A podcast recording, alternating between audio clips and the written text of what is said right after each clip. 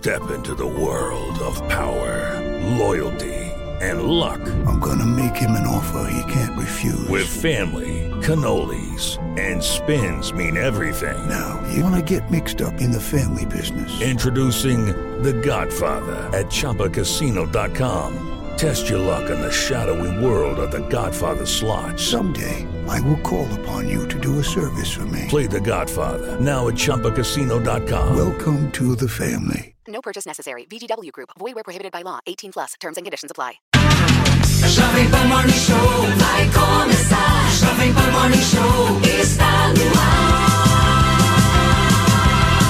Jovem Pan Morning Show. Morning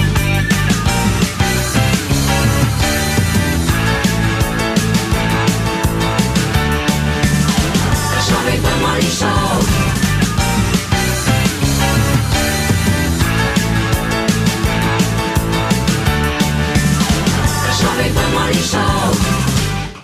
Opa! Desculpa, vamos falar baixo. Você tá de ressaca, virada, comemoração. Não pode ser assim no prim... logo cedo, Piperno. No primeiro dia do ano. Tem que ser mais na manhã. Bom então, dia. bom dia para você que nos acompanha neste primeiro de janeiro de 2024. Estamos juntos aqui. Eu, Fábio Piperno, você aí em casa e em Brasília, ela já está conosco ou não? Deixa eu ver aqui se ela já, já está conosco. Ainda não, Larissa? Então daqui a pouco vem a Júlia também, direto de Brasília. Eu quero cumprimentar você, desejar, antes de mais nada, um feliz 2024, que esse ano seja um ano de muita paz, de muitas conquistas, de muita alegria, de muita saúde, porque é isso, né? A gente com saúde corre atrás do resto e de muita paciência, porque nessa vida há que se ter paciência, Fábio Piperno. Bom, dia para você. Feliz, ano novo, meu amigo. senhor, senhor Carlos Aros. Que todos nós tenhamos aí um belíssimo ano e que cada um de nós também se comprometa a ser um pouco melhor do que fomos em 2023, porque esse talvez seja o caminho mais curto para que a gente tenha realmente uma temporada ainda melhor. Agora, Fazer um upgrade, né, da versão 23 É para a versão claro, 24 isso- é o mínimo que se espera. tem que começar, acho que por cada um de nós, né? É isso. Não adianta a gente desejar um mundo melhor, falar, não, vamos torcer, se cada um de nós não se comprometer com isso. Então, minha gente, que cada um faça a sua parte para que a gente tenha, de fato, um período melhor. Agora, você por acaso conhece alguém que está de ressaca agora, que você começou falando sobre Não, isso e tal? eu tô acompanhando. eu- Eles não devem estar de ressaca porque estão dormindo. Os, que, os que vararam a madrugada, Sei. Por exemplo, aqui na Paulista a festa foi O Paulista, até alta famoso. madrugada, terminou com escola de samba e tudo mais. Você caiu O também no Viga- samba, Não né? caí no samba, não, não, não caí no samba. Porque O eu tenho, eu samba tenho, não, eu tenho a malemolência de um poste. Então Ah. eu não pude cair no samba. Mas o Viga, por exemplo, daqui a pouco vai contar pra gente como foi lá no Rio de Janeiro. Olha- Também invadiram. E o Viga cai no. O Viga tem samba no pé, hein? Posso fazer uma fofoca sobre Rodrigo Uma Viga? inconfidência Uma sobre, inconfidência sobre, Rodrigo, Viga. Ah, Estava eu há pouco aí na maquiagem, então, quando eis que entra Rodrigo Viga. na- agora no jornal. Agora, isso Ah. coisa de 10 minutos atrás. Aí o Viga tá falando, pá, pá, pá, pá. De repente, a, a Débora da maquiagem observa o seguinte. Hum. No chão, enquanto o Viga falava, havia um casal dormindo. Ah, eu quero essa imagem. Inclusive- Pede pra puxar essa imagem aí, É, Larissa, do Jornal da Manhã, que eu quero ver. Eu quero ver essa imagem. Estavam dormindo agarradinhos. Tá vendo? Eu tô falando pra você Atrás que de eu entrei até é, entusiasmado, Hum. baixei o tom por isso. Porque o pessoal tá começando o ano ainda. Nós, que so- somos plantonistas desse Réveillon, nós começamos num outro ritmo. Mas a turma tá começando na maciota. Será que o Viga Por exemplo, tem casal? gente, e a gente vai falar isso hoje, tem gente que começou 2024 o quê? Milionário. Tem. Porque ganhou não fui na eu. Mega da Virada. É o maior valor pago na história da, da loteria. A gente vai aqui Cinco da apostas. Mega da Virada. Foram cinco ganhadores. Cinco então tem cinco pessoas que estão mais felizes do que qualquer outra. A Soraya vai contar pra gente já. Nós vamos. A gente perguntou para as pessoas na rua o que, que elas fariam se ganhassem a bolada. Então, eu, é que é aquela teoria de que a mi- a minha mãe dizia que é não ganho na Mega Sena, que eu gasto dinheiro antes mesmo de, de, de ganhar. O que, que você faria? O que eu faria com esses 100 milhões? Ah, dá pra comprar Negroni com, com isso aí, não dá não, Piperno? Comprar um bar de Negroni só pra mim. O que você acha? Que beleza. Agora. Só pra receber os amigos como o Fábio. Opa, eu, aí eu já vi vantagem. Não é? Agora, você sabe o que, que eu faria? Ah. Eu não sou cínico, não sou, não sou mentiroso. Você doaria o dinheiro. É, Primeira coisa, acho que eu te daria um telefonema, falar, Aros, não te dá o cano amanhã. Aros, não vou no Morning Show. Não tem nem Morning nem 3 em 1. Ô Soraya Lawande, me conta o que, que você faria. Que a prime- Como você está no link, eu já suponho que você não esteja entre os cinco ganhadores de- da loteria. Então, você está como nós aqui, eu, Piperno. Larissa também veio fazer o Morning e o Jornal, não ganhou. Mas eu queria saber, se você, hipoteticamente, Soraya, tivesse ganhado aí um, um pedacinho desses 588 milhões, o que você faria, Soraya Laantes? Também me daria um telefonema? Como o Fábio Piperno?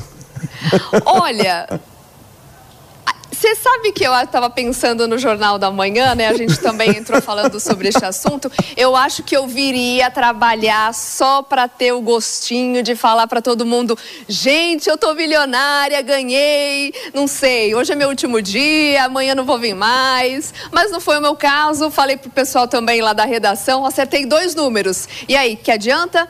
De nada, né? E aí a gente vem aqui falar que tem milionário na área, que acordou feliz da vida. A lotérica tá fechada hoje, hoje é feriado, né? Nada aberto aqui na Avenida Paulista, inclusive.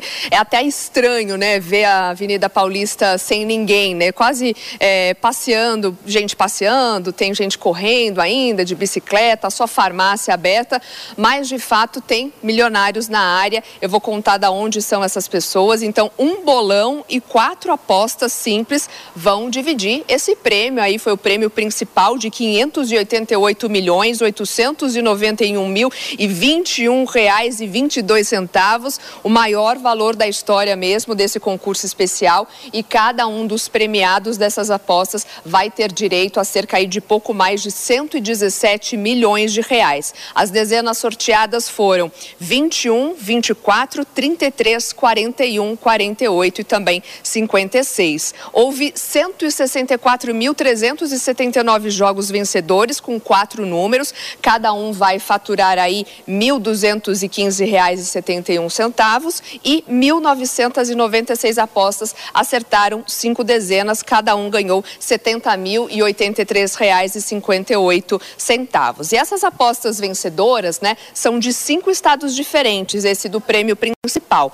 Um bolão de seis cotas veio lá direto de Salvador. Depois os jogos simples em Bom Despacho, em Minas Gerais, Redenção, Ipira e Ferraz de Vasconcelos. Esse último agora de São Paulo foi realizado pelo canal eletrônico. E aí quando ganha, o que que faz, né? A pessoa premiada, ela precisa se dirigir a uma caixa, a alguma casa lotérica credenciada ou também agências da Caixa. Quem faz as apostas é, pelo canal digital da Caixa, ele consegue resgatar o dinheiro pela internet mesmo. Agora, se o valor bruto ele for superior a 2.112 reais, aí o saque é feito mesmo só pelas agências da Caixa, com comprovante de identidade original, CPF e aquele recibo eh, da aposta premiada. E os prêmios prescrevem 90 dias depois da data do sorteio e depois desse prazo, né? Aí os valores eles são repassados ao Tesouro Nacional para aplicação no Fundo de Financiamento Estudantil, o FIES. Então, quem não ganhou nessa Mega da Virada tem já mais uma, uma chance nessa semana. O próximo concurso regular da Mega Sena vai ser na quinta-feira, dia 4, e o prêmio já estimado é em 3 milhões de reais. Eu acho que quem não ganhou na Mega Sena tem uma grande chance, uma grande oportunidade de continuar trabalhando, Fábio Piperno. É, é, assim, por exemplo, gente como nós, né? Eu perdi a oportunidade de me tornar um novo rico e continuo um velho pobre. É isso. É. A Soraya, a Soraya volta daqui a pouquinho. A Soraya também que tá até triste. Ela foi fazer o link na porta da loteria para ver se dava um novo ânimo, mas ela já olhou para a casa lotérica e lembrou que não ganhou também. Então ela, assim como nós, é mais um ano pobre. É isso. Continuamos. Deixa eu dar bom dia para a Júlia Lúcia que chegou também tá aqui com a gente. Feliz ano novo para você. Você também não ganhou na, na, na, na loteria, porque você está conectada conosco logo cedo aqui neste dia primeiro. Bom dia, feliz 2024. Eu não ganhei porque eu não joguei, eu nunca jogo. Ah, olha lá, tá vendo? Economizou. É, economizou, ela tá como eu, que eu não joguei porque esqueci, na verdade. Então não perdi, não ganhei, tô no 0 a 0 Então, vamos inclusive pedir para os consultores financeiros aqui da casa e tal fazerem uma simulação de quanto a gente pode economizar investindo todo o dinheiro que a gente deixa de jogar, deixa de apostar. Eu não sei quanto custa uma, uma, uma- uma aposta. Vamos imaginar que o sujeito aposte aí uns 10 reais a cada oportunidade de jogo, porque acho que são duas, é, é, é, duas rodadas por semana. Seriam 20 reais por semana. 52 semanas no mês, ah, no ano, são 1.040 reais. Mais uma correçãozinha e tal, dá para guardar um troquinho aí, né? Olha só, o nosso educador financeiro, Fábio Piperno. Para onde eu vou agora, Larissa Panzani? Me fala. Vamos saber então o que, que as pessoas que, na expectativa, assim como você que já disse que faria um telefonema para mim. Sim, seria a primeira pessoa. A primeira pessoa que você ia lembrar no momento que ganhasse a, a loteria sou eu. A gente perguntou para as pessoas o seguinte: o que, que você faria com todo esse dinheiro? Até para ajudar esses cinco felizardos Hum. Que, que ganharam, saber como vão gastar essa montanha de dinheiro. Eles vão precisar da Pra nossa dica, né? Porque assim, mais do que um consultor para o investimento do dinheiro, é. a gente precisa de gente para ajudar a gastar o dinheiro. isso não vai Não é? Porque afinal de contas não vai levar pro caixão. Então, vamos saber. A gente perguntou, a nossa produção foi até as ruas perguntar o que, que as pessoas fariam com todo esse dinheiro. Uma dica para você que ganhou na Mega Sena. Eu acho que eu gastaria tudo. Eu iria gastando, viajar, conhecer o mundo, comprar casas, várias coisas. A primeira coisa eu acho que eu esconderia dos meus parentes. Iria viajar pra fora do Brasil com a minha esposa e começar uma vida nova lá. Ajudava todo mundo, né? Sacanagem. Mas esco- esconder os parentes, porque não vai faltar gente pedindo dinheiro emprestado. É até difícil imaginar o que fazer com tanto dinheiro, mas eu acho que num primeiro momento eu pegaria minhas coisas e sumiria do mapa, desapareceria, assumiria uma outra identidade num lugar paradisíaco. Eu viajaria o mundo. E eu tô na expectativa, viu? Eu tô sentindo que vai sair esse ano. Já tô com o meu joguinho aqui na mão. E eu sou de Goiânia. Se eu ganhar, nem pra casa eu volto. Eu não ficaria no Brasil. Viajaria o mundo inteiro. Daria uma casa pro meu pai, pra minha mãe, pros meus irmãos. Um carro também, né? Porque é muito dinheiro, né?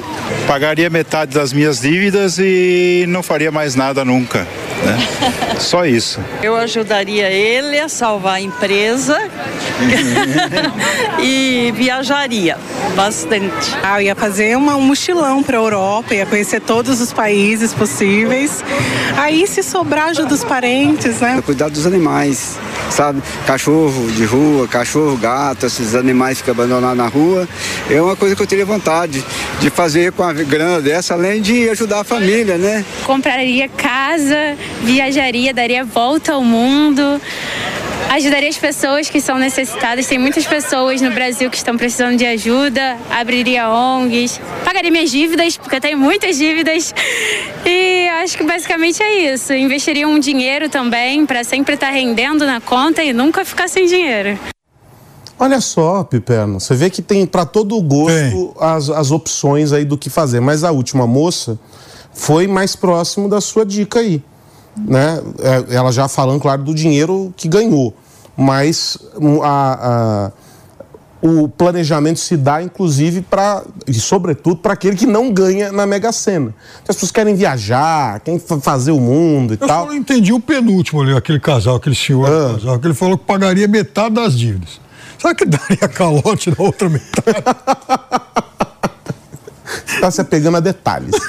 Mas olha só, a gente quer ajudar você a começar esse 2024 mais organizado, assim como o Fábio Pipero, que não joga na loteria para poder investir os 10 reais aí de cada bilhete que ele deixa de comprar. E aí a gente convidou a Elisiane Moreira, que é planejadora ah, financeira, especialista ah, nesse tema, para nos ajudar a planejar este 2024. Elisiane, Ah, o caminho é esse que o Piperno propõe para todas as outras pessoas que não essas cinco que ganharam a Mega Sena, é pegar de 10 em 10, é o falando de grão em grão a galinha enche o papo, é isso? É pegando nos, nos pequenos valores para fazer uma soma vultuosa. Bom dia, Feliz Carlos. ano novo para você. Obrigada, igualmente para vocês aí, para suas famílias. Bom, ah, ele tá certo, viu? Ele tá certo. A gente subestima o poder do tempo quando a gente fala de investimentos, mas o tempo é o fator exponencial da fórmula dos investimentos. Então, ainda que você comece com um pouquinho, é possível que lá na frente você acumule um montante interessante, ainda que você não tenha sido aí um dos felizardos ganhadores da Mega da Virada. Eu selecionei um ranking aqui com cinco dicas para quem ganhou, se de repente estiver nos assistindo aí, para saber rea- realmente o que fazer com essa grana toda, com essa bolada, mas que também com certeza se aplica para as pessoas que não sabem muito bem como lidar com dinheiro e querem de repente começar um 2024 diferente. Então, a primeira coisa é não caia na cilada do dinheiro infinito. Então, para esses ganhadores que estão com acordaram aí com milhões na conta, entenda que esse dinheiro não é infinito, apesar de parecer ser. Então, eu vi muita gente falando ali que ajudaria a família inteira, os parentes, ou não ajudaria, fugiria desse pessoal, mas compraria casas, viajaria pelo mundo. É importante também pensar que o dinheiro ele precisa trabalhar por você. Então, como é que ele trabalha? Ele trabalha a partir do momento que você investe esse dinheiro, investe essa grana. É, segundo ponto, aí você tem investimentos extremamente conservadores e seguros. Então, para quem nunca investiu e tem medo só de ouvir a palavra investimento, saiba que tem um dos investimentos aí, tem uma opção aí muito segura que é o Tesouro Selic. Então, até você planejar os próximos passos, é, enquanto você não define a sua estratégia, A, de a internet, enfim, de acordo com o seu perfil, você pode deixar, deixar esse dinheiro a conexão da Elisiane tá, tá ruim. A gente vai tentar refazer esse, esse contato com ela para melhorar a condição, para a gente terminar de ouvir as dicas que ela está nos passando. Enquanto isso, a gente vai para a Europa. É isso mesmo, Larissa? O Luca ainda não? Deixa eu voltar aqui então com você, ô Fábio Piperno. Ela fala sobre as pegadinhas e etc. E você é um cara que acompanha aí o mundo do, do noticiário econômico, aquela coisa toda. A gente tem um, um dado interessante sobre as pessoas que, que passaram a investir mais. Claro que tem ainda um universo desconhecido importante, mas a Bolsa, por exemplo, aqui em São Paulo, comemora o crescimento ano contra ano ah, do número de CPFs né, investindo, cada vez mais pessoas eh, passando a investir e tal. Isso é revelador de um amadurecimento também do brasileiro em relação ao cuidado com as finanças. O ato de investir eh, demonstra essa maturidade. Sem dúvida nenhuma. E, e veja, as pessoas também, Aros, elas têm, assim, no seu imaginário, aquela ideia de que para investir você precisa ter uma bolada, você precisa ter muito dinheiro, ou ter, sei lá, vendido um imóvel e tal, e aí você tem, aí você tem um dinheiro, uma quantia mais robusta para poder fazer o tal do investimento. Mas eu brinquei com a história da aposta dos 10 reais, porque isso eu vi um, um consultor uma vez explicando, né? Que às vezes a gente subestima, a gente, minimi, a gente acaba minimizando o, o- poder de, eh, eh, que a gente tem em relação a limitar os pequenos gastos. Então eu vou te dar, eu vou te dar um exemplo. Nesse caso é que eu, enfim, que eu mencionei dos 10, dos 10 reais a cada sessão de apostas, duas por semana, vai 20, 20 por semana, você pode acrescentar outras pequenas despesas que cada um de nós classifica no nosso dia a dia como irrelevantes. Eu, por exemplo, sou alguém que toma um monte de cafés por dia. Paro no bar, na padaria, não sei o quê, então. Aí uma vez um consultor financeiro me disse o seguinte, olha, o que você gasta de café, se você começar a multiplicar pelos 365 dias do ano, você vai perceber que você está tomando de café umas duas cabeças de gado.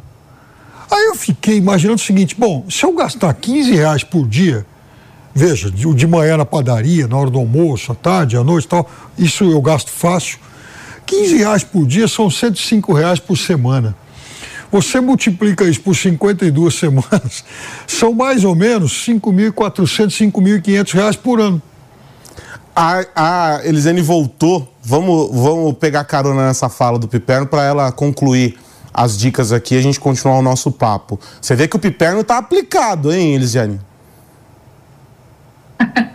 tá de fato. Mas ele tá corretíssimo. Eu gosto muito dessa conta onde a gente fraciona um valor mais alto aí semanal por dia ou mensal por semana, porque torna mais plausível, mais real para as pessoas que querem começar a investir. E realmente é isso. É cortando um cafezinho, cortando despesas que não são essenciais, que a gente consegue de repente garantir um futuro melhor, uma aposentadoria mais segura, mais digna, como a gente tanto precisa aí, tá? Então, tá, tá certíssimo, tá aprovadíssimo aí. Muito bom. Muito gente, bom. a gente tá É, bom, É, é, é, quero quero ouvi-la sobre o- a conclusão das dicas. Você parou no meio aí, a internet sabotou você no meio do caminho. Sabotou. Vamos lá. Olha só, eu falava do Tesouro Selic, então até que essas pessoas, sejam elas aí as milionárias que ganharam aí da Mega da Virada, ou mesmo as pessoas que querem começar a investir, eh, buscando aí um caminho mais seguro, mais conservador, a gente tem o Tesouro Selic. Então, o Tesouro Selic é uma forma onde a gente tem como emprestar dinheiro para o governo, para o país, através do Tesouro Direto. E essa aplicação é a mais segura, realmente, é a mais conservadora entre todas que a gente tem aí disponível. Então, é, enquanto você não define uma estratégia de investimentos, ou mesmo com- enquanto você não conhece tanto assim o mercado financeiro, é uma excelente opção. Para você ter uma ideia, os cinco ganhadores, né, que ganharam aí 117 milhões aproximadamente, eles teriam de renda eh, mensal em torno de 800 mil reais, aí a gente falando já esse valor eh, líquido de imposto de renda. Então, de renda mensal, um valor acima de 800 mil. E aí, no segundo momento, depois que essa euforia aí da, do prêmio milionário ah, baixar, você pode, então, com esse dinheiro já seguro, rendendo, ah, colocar a mão na massa e começar a estudar mais sobre investimentos. A regra geral sobre investir é realmente diversificar. E você tem no mercado opções de renda fixa, e você tem também a renda variável, aí como ações perenes do setor ah, bancário, do setor de energia, setores que nunca param, independente de crises e tudo mais, esses setores sempre pagam bons dividendos. Dividendos é renda, é dinheiro no seu bolso, então você também pode começar a estudar e se familiarizar ah, com o mercado financeiro. Para você ter uma ideia aí na renda fixa, Carlos, 570 milhões, que era o prêmio então estimado aí da Mega da Virada, e um CDB que é onde você empresta o seu dinheiro para bancos, rendendo aí 100% do CDI, você teria uma média de renda mensal em torno de 3,7 milhões por mês. E a gente também está falando de uma opção extremamente conservadora. Então, é, isso pensando em quem ganhou na Mega da Virada, né? Mas a principal dica de todas, para quem está começando, ou mesmo para os milionários, é fuja de investimentos que propõem aí a você retornos elevadíssimos, incompatíveis com os valores vigentes aí normais, comuns aí de mercado.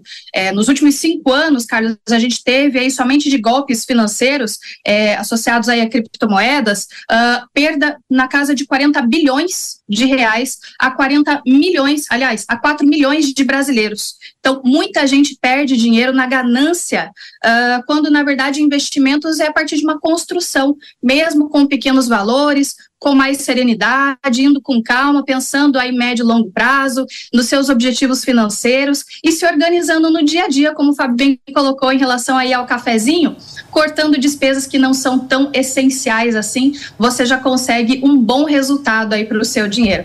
Faça o seu dinheiro trabalhar por você, porque final, lá no futuro isso aí vai, vai compensar com certeza.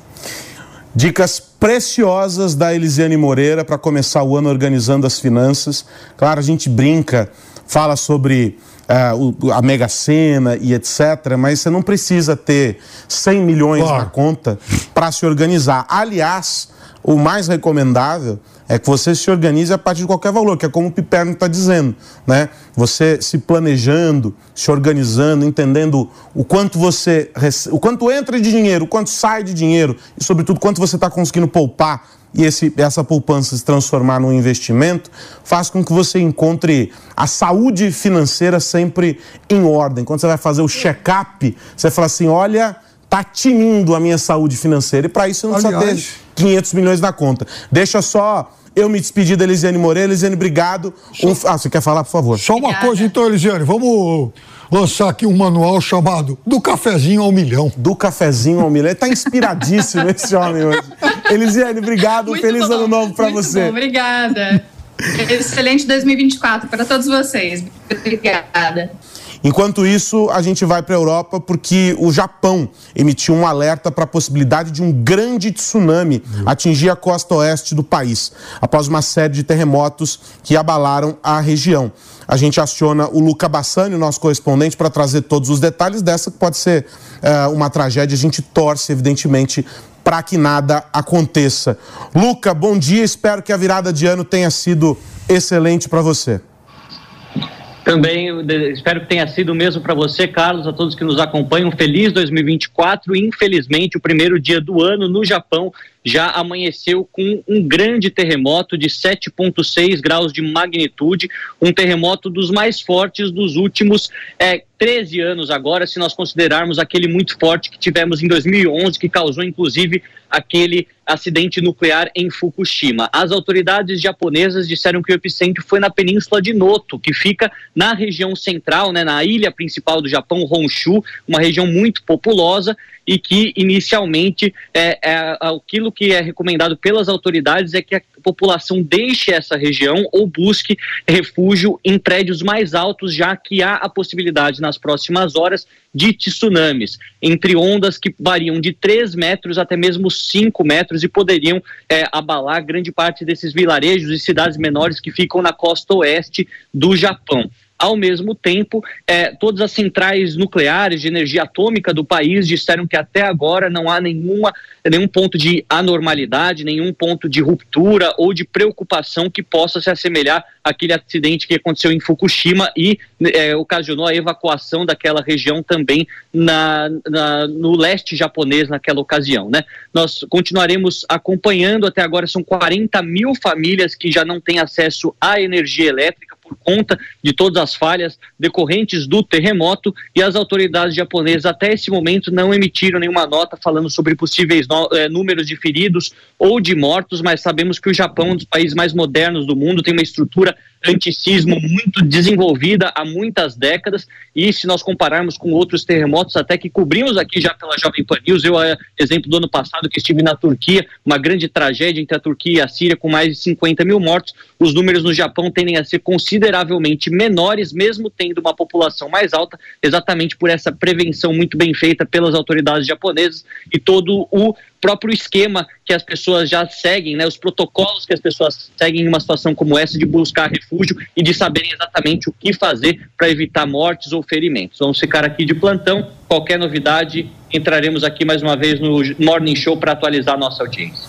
É, quando a gente fala sobre eh, tsunami, a memória que a gente tem muito viva é daquele grande tsunami na Ásia que acabou, enfim, arrastando eh, e destruindo ah, cidades ali na costa e etc. E no caso específico do Japão, a gente tem, o, o Luca lembrou bem, o caso de Fukushima, que para além de tudo ainda gerou um, um incidente ah, gravíssimo ambiental e, e com o, o- o- vazamento ali ah, da- da- da- do- do interior da, da usina e aquela coisa toda. Então, a grande preocupação. E aí, logo nas primeiras horas eh, da manhã aqui no Brasil, já a notícia das autoridades de que não havia qualquer tipo de eh, questão envolvendo as usinas, e essa é sempre uma, uma preocupação. A gente vai continuar acompanhando, o Luca vai trazer para nós todas as informações, as imagens que a gente mostrou aqui ah, dão conta, claro, do, do, do, do- do tremor provocado pelo, pelo, ah, pelo terremoto e essa coisa toda, as pessoas assustadas, correndo, mas a gente não tem a destruição e aquelas cenas ah, de desmoronamento e aquela coisa toda que a gente costuma ah, ver nesses casos. Então a gente, claro, acompanha. O Luca volta daqui a pouquinho para trazer mais informações. A gente ainda vai falar sobre ah, Israel, que também teve uma madrugada agitada. Ô, Fábio Piperno, você sabia que a partir de hoje ficou 60 centavos mais caro andar de trem ou de metrô no estado de São Paulo? A tarifa foi reajustada para 5 reais. O valor da integração entre o transporte municipal e o de trilhos vai ficar R$ 8,20. E aí eu lembro que o aumento não vale para os ônibus municipais da cidade de São Paulo. Desde janeiro de 2020, a tarifa do metrô e da- dos trens da CPTM não era ah, reajustada. O prefeito de São Paulo, que também é pré-candidato à reeleição, manteve mais um ano o valor da passagem dos ônibus e também anunciou tarifa zero aos domingos. Então eu vou dizer para você como ficam as tarifas do transporte em São Paulo neste 2024. Ônibus municipal, cidade aqui de São Paulo, R$ 4,40. Metrô CPTM, R$ 5,00. E a integração entre os modais, R$ 8,20. Esses aumentos eles são sempre muito polêmicos. Por quê? Será que é porque dói no bolso do cidadão, Fábio Piperno? Dói no bolso do cidadão que tem menos condições de arcar com qualquer custo adicional. Mas, veja, a gente também não pode incorrer na demagogia fácil de querer criticar qualquer reajuste. Claro que, repito, dói no bolso, a gente sabe disso, a população é sofrida, a população, uh, enfim, a maior parte, né, ela tem o orçamento contadinho e qualquer reajuste ele implica em maiores sacrifícios. Mas, como você mesmo disse, não há reajuste dessas tarifas há quatro anos. Segundo, é, a gente sabe também que vai haver uma grande discussão entre governo estadual e governo municipal por conta dessa diferença, ou seja, o, o que é estadual tem reajuste, o que é municipal fica igual, quebrando aí uma tradição que vinha de pelo menos uma década. Eu me lembro do então prefeito Haddad, o governador Alckmin, fazendo anúncios conjuntos lá no, lá, lá no Palácio dos Bandeirantes e tal. E eles fizeram, inclusive, aquele famoso anúncio conjunto do reajuste de 20 centavos em 2003, quando começou toda aquela onda de manifestações. Então, agora, claro que o clima é outro, mas, Aros, isso mostra também que, é, pela primeira vez em uma década, pelo menos, vai haver uma política diferente do governo estadual em relação ao governo municipal. O governo estadual corre atrás de recomposição tarifária que não há reajuste há quatro anos, e o governo municipal estica a corda, porque afinal de contas tem eleição esse ano.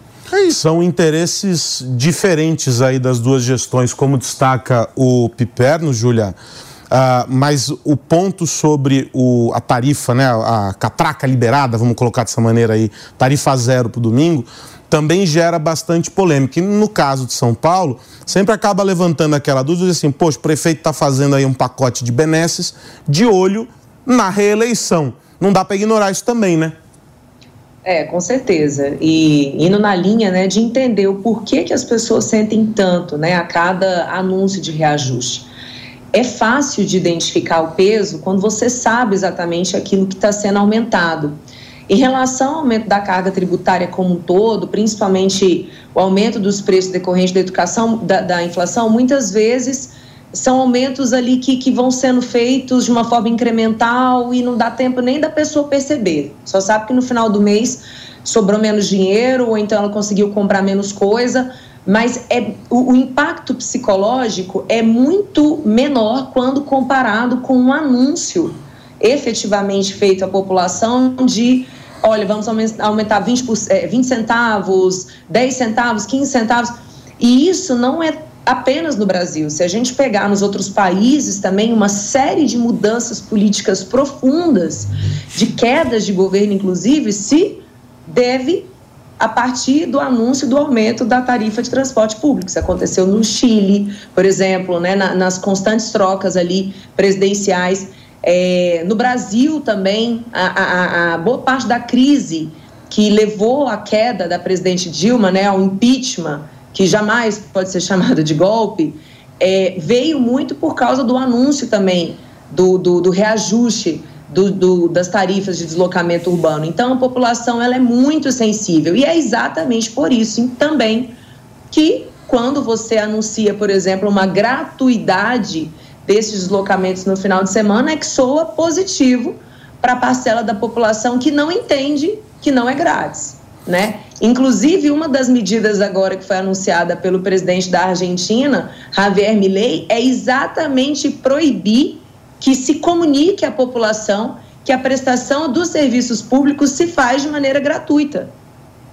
Porque ele quer trabalhar nesse entendimento de que se é prestado pelo governo, não é grátis existe na realidade muito dinheiro do povo envolvido na entrega daquele serviço, não é nada grátis. Então, sim, é populista, sim, qualquer medida que vá nesse sentido de informar uma gratuidade, independente do mérito da medida, como é sim meritório você isentar essa, essa pessoa que utiliza transporte público no domingo do pagamento da tarifa. É meritório, você movimenta a cidade, você possibilita famílias pobres a chegarem em certos lugares que elas não chegariam, porque não teriam aquele dinheiro adicional ali no, no domingo, mas é importante que a população saiba cada vez mais que tudo que é prestado pelo governo é pago por ela própria. Não há nada grátis. O governo não gera riqueza, o governo apenas toma riqueza produzida pelo povo.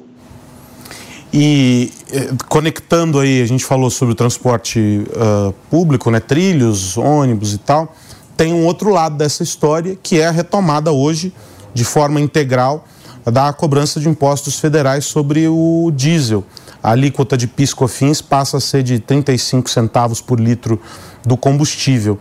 É um aumento do tributo de 22 centavos por litro. Essa remuneração foi confirmada uh, na semana passada pelo uh, Fernando Haddad, ministro da Fazenda, quando ele afirmou que o corte nos preços anunciados pela Petrobras deve compensar ou até abaixar uh, o valor nos impostos.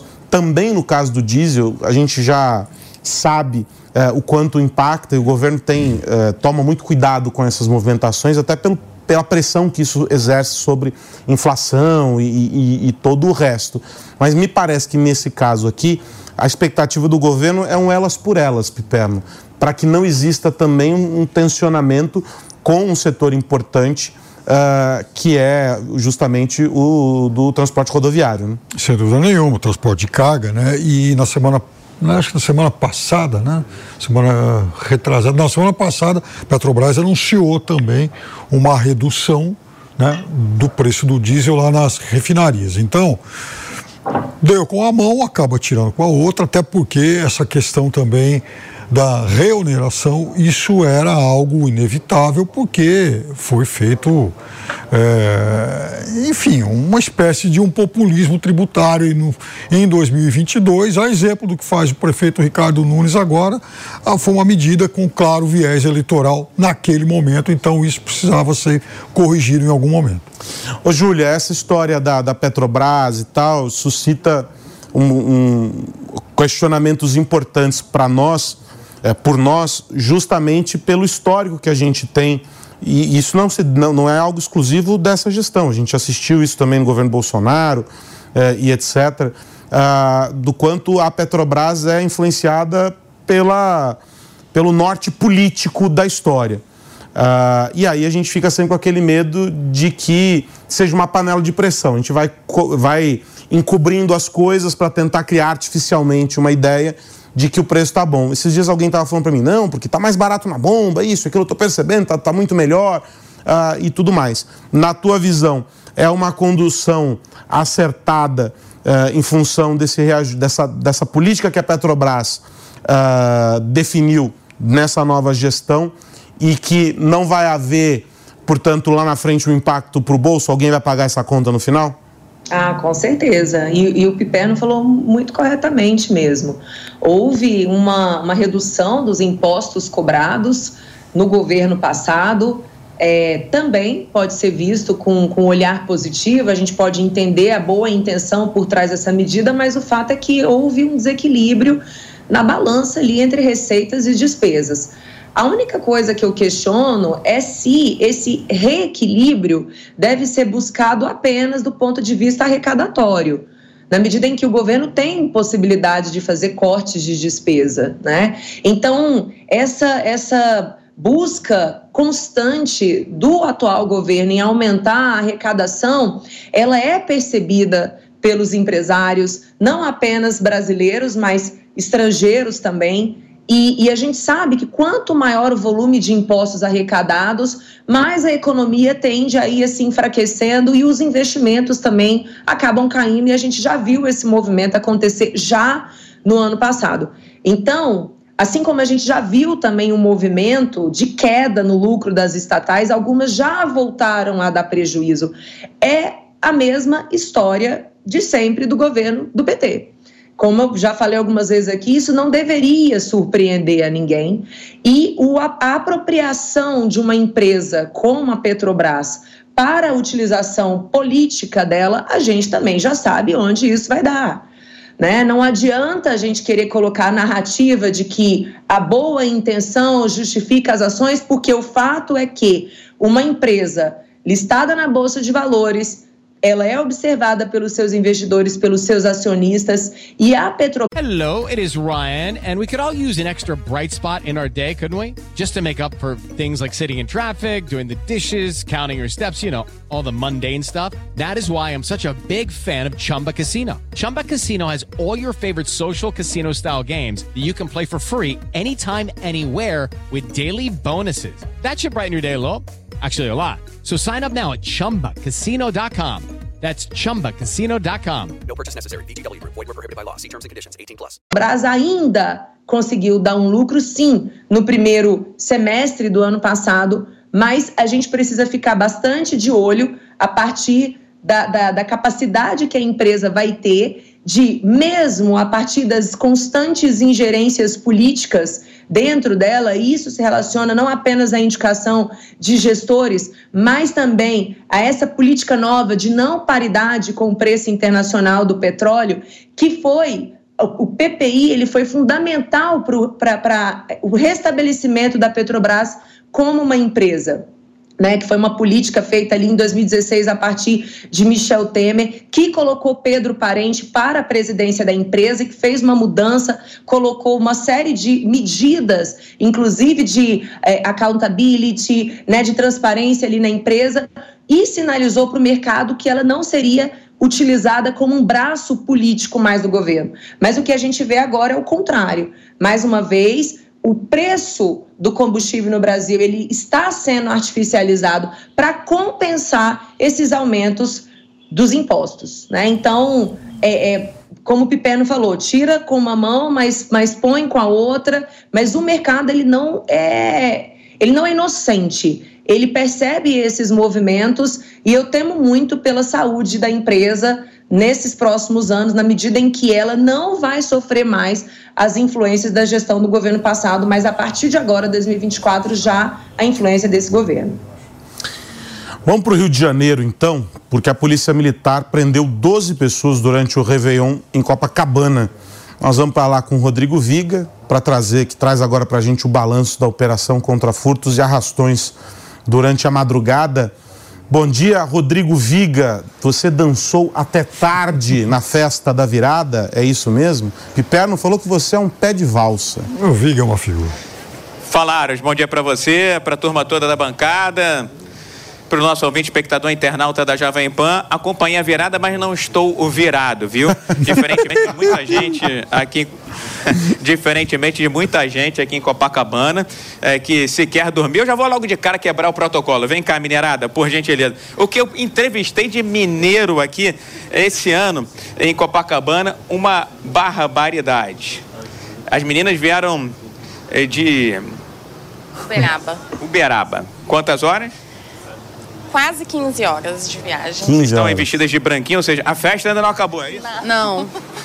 Ainda estamos aqui. Ainda estão aqui resistindo. Clima. Não querem ir embora.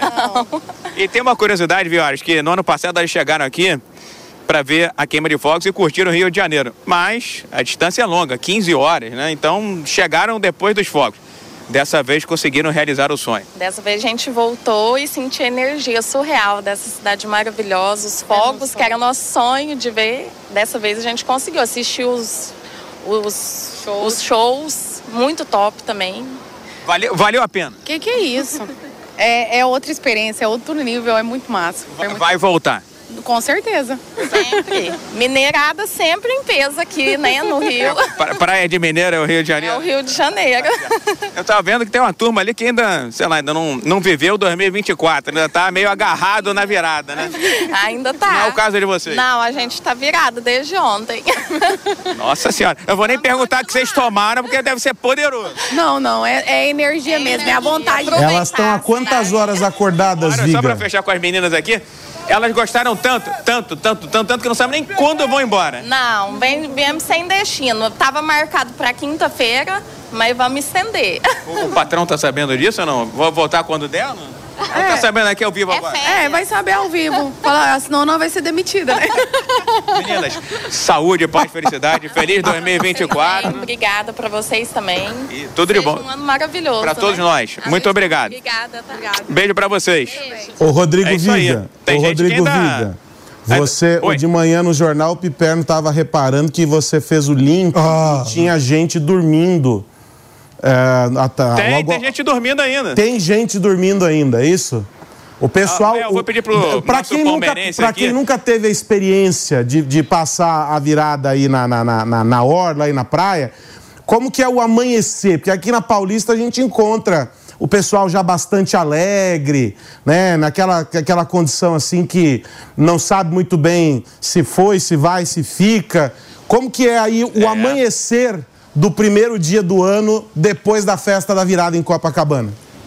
É, Tinha um rapaz aqui que estava bem é, caído aqui na, na ciclovia da praia de Copacabana e toda hora tá passando para lá e para cá um caminhão da Conlume que está fazendo a faxina, a limpeza é, da orla. E eu ficava toda hora preocupado, achando que ele poderia ser atropelado. O, o nosso cinegrafista Rodrigo Tessari, é, palmeirense tal qual o Piperno, né? Claro, E tem gente que é, molha tanto a palavra na virada do ano que chama de urubu de porco, não é isso, Piperno? O porco de urubu. Ô, ô Tessari, dá, um take na galera lá. Tem uma turma que tá tentando acordar agora, mas tem uma galera também que ainda tá dormindo, não importa se tá entrando areia no nariz, no ouvido, enfim. É o rescaldo. Esses é, aí são os virada do conhecidos inimigos do fim, né? É, exatamente. As meninas que a gente conversou aqui agora, elas estão viradas, não dormiram na areia, mas é, não tem nem data para ir embora, porque é, gostaram tanto é, do show pirotécnico, que foi muito. Diga-se de passagem, voltando é, à vaca fria, como se dizia antigamente, né? Você me perguntou. É, eu poderia dizer que foi bem sucedido o esquema de segurança montado por Prefeitura e Governo do Estado aqui em Copacabana. Por que, que eu estou dizendo isso? Porque foram 12 detenções diante eh, do aglomerado, da concentração de pessoas enorme aqui em Copacabana, mais de 2 milhões de pessoas. Você falar em 12 detidos entre maiores e menores de idade, eh, furtos e roubos de pequena monta, teve até o uso esse ano daquela câmera de reconhecimento facial que levou à prisão antes da virada. Um homem que estava com mandado de prisão em aberto e foi reconhecido por essa câmera de reconhecimento facial. Dá para dizer que o esquema aqui foi bem sucedido e ajudou a melhorar um pouco a imagem de Copacabana, que teve cenas de violência e de criminalidade que marcaram o bairro ao longo desse ano de 2023. Agora, quem continua trabalhando intensamente aqui é a turma da Conlurb. E rapidamente vou conversar com o presidente da Conlurb, que é a Companhia de Limpeza Urbana do Rio de Janeiro, Flávio Lopes. Flávio, antes de mais nada, obrigado pela atenção. Olha ali para o Carlos Aros. É, parabéns aí, está tendo a ser parabenizado aqui pelo é, pessoal que está circulando em Copacabana. Números recordes de recolhimento de lixo aqui em Copacabana e na cidade do Rio de Janeiro. Isso, o volume foi muito maior, estou com os números anotados aqui. É, na cidade como um todo, ano passado nós recolhemos 892 toneladas de lixo nos palcos da cidade. Esse ano foram 969, quase mil toneladas de resíduo na cidade como um todo. E Copacabana, historicamente, tem mais ou menos metade desse volume e continuou assim. Ano passado foram 444 toneladas só aqui em Copacabana.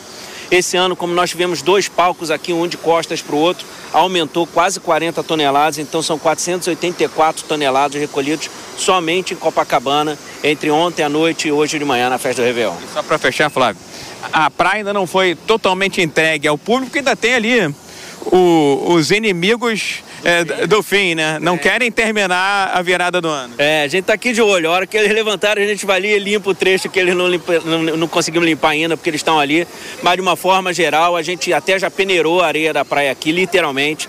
Entramos com um trator de esteira que tem uma, uma peneira e a gente peneira para tirar o vidro da areia, então para não correr nem deixar nenhum risco aos banhistas. Então, a areia já está liberada, a orla aqui que fica hoje disponível aí para o lazer também já está liberado. A gente já literalmente lavou, inclusive com essência de lavanda, a Avenida Atlântica. Por isso esse perfume no ar. Por isso esse perfume de perfume no ar. 24. É, infelizmente tem muito cheiro de urina, né? Tem é, cerveja que cai no chão e a gente, Copacabana, a gente não pode deixar desse jeito. A gente vem lava com detergente e também com essência de lavanda. O turista está reclamando que não tem sol, mas para Colômbia, só para fechar de vez mesmo, Flávio, é, é para vocês é bom, né? Porque se a praia tivesse lotada, aí a peneiragem ia demorar uma eternidade. E aí fica mais difícil, né? Com a praia, a praia muito cheia, fica mais difícil de limpar. Mas a turma, o turista vai vir para a praia de qualquer jeito, vai acordar e vai vir, vai curtir e a gente está aqui para limpar de novo no final do dia. Obrigado, Flávio.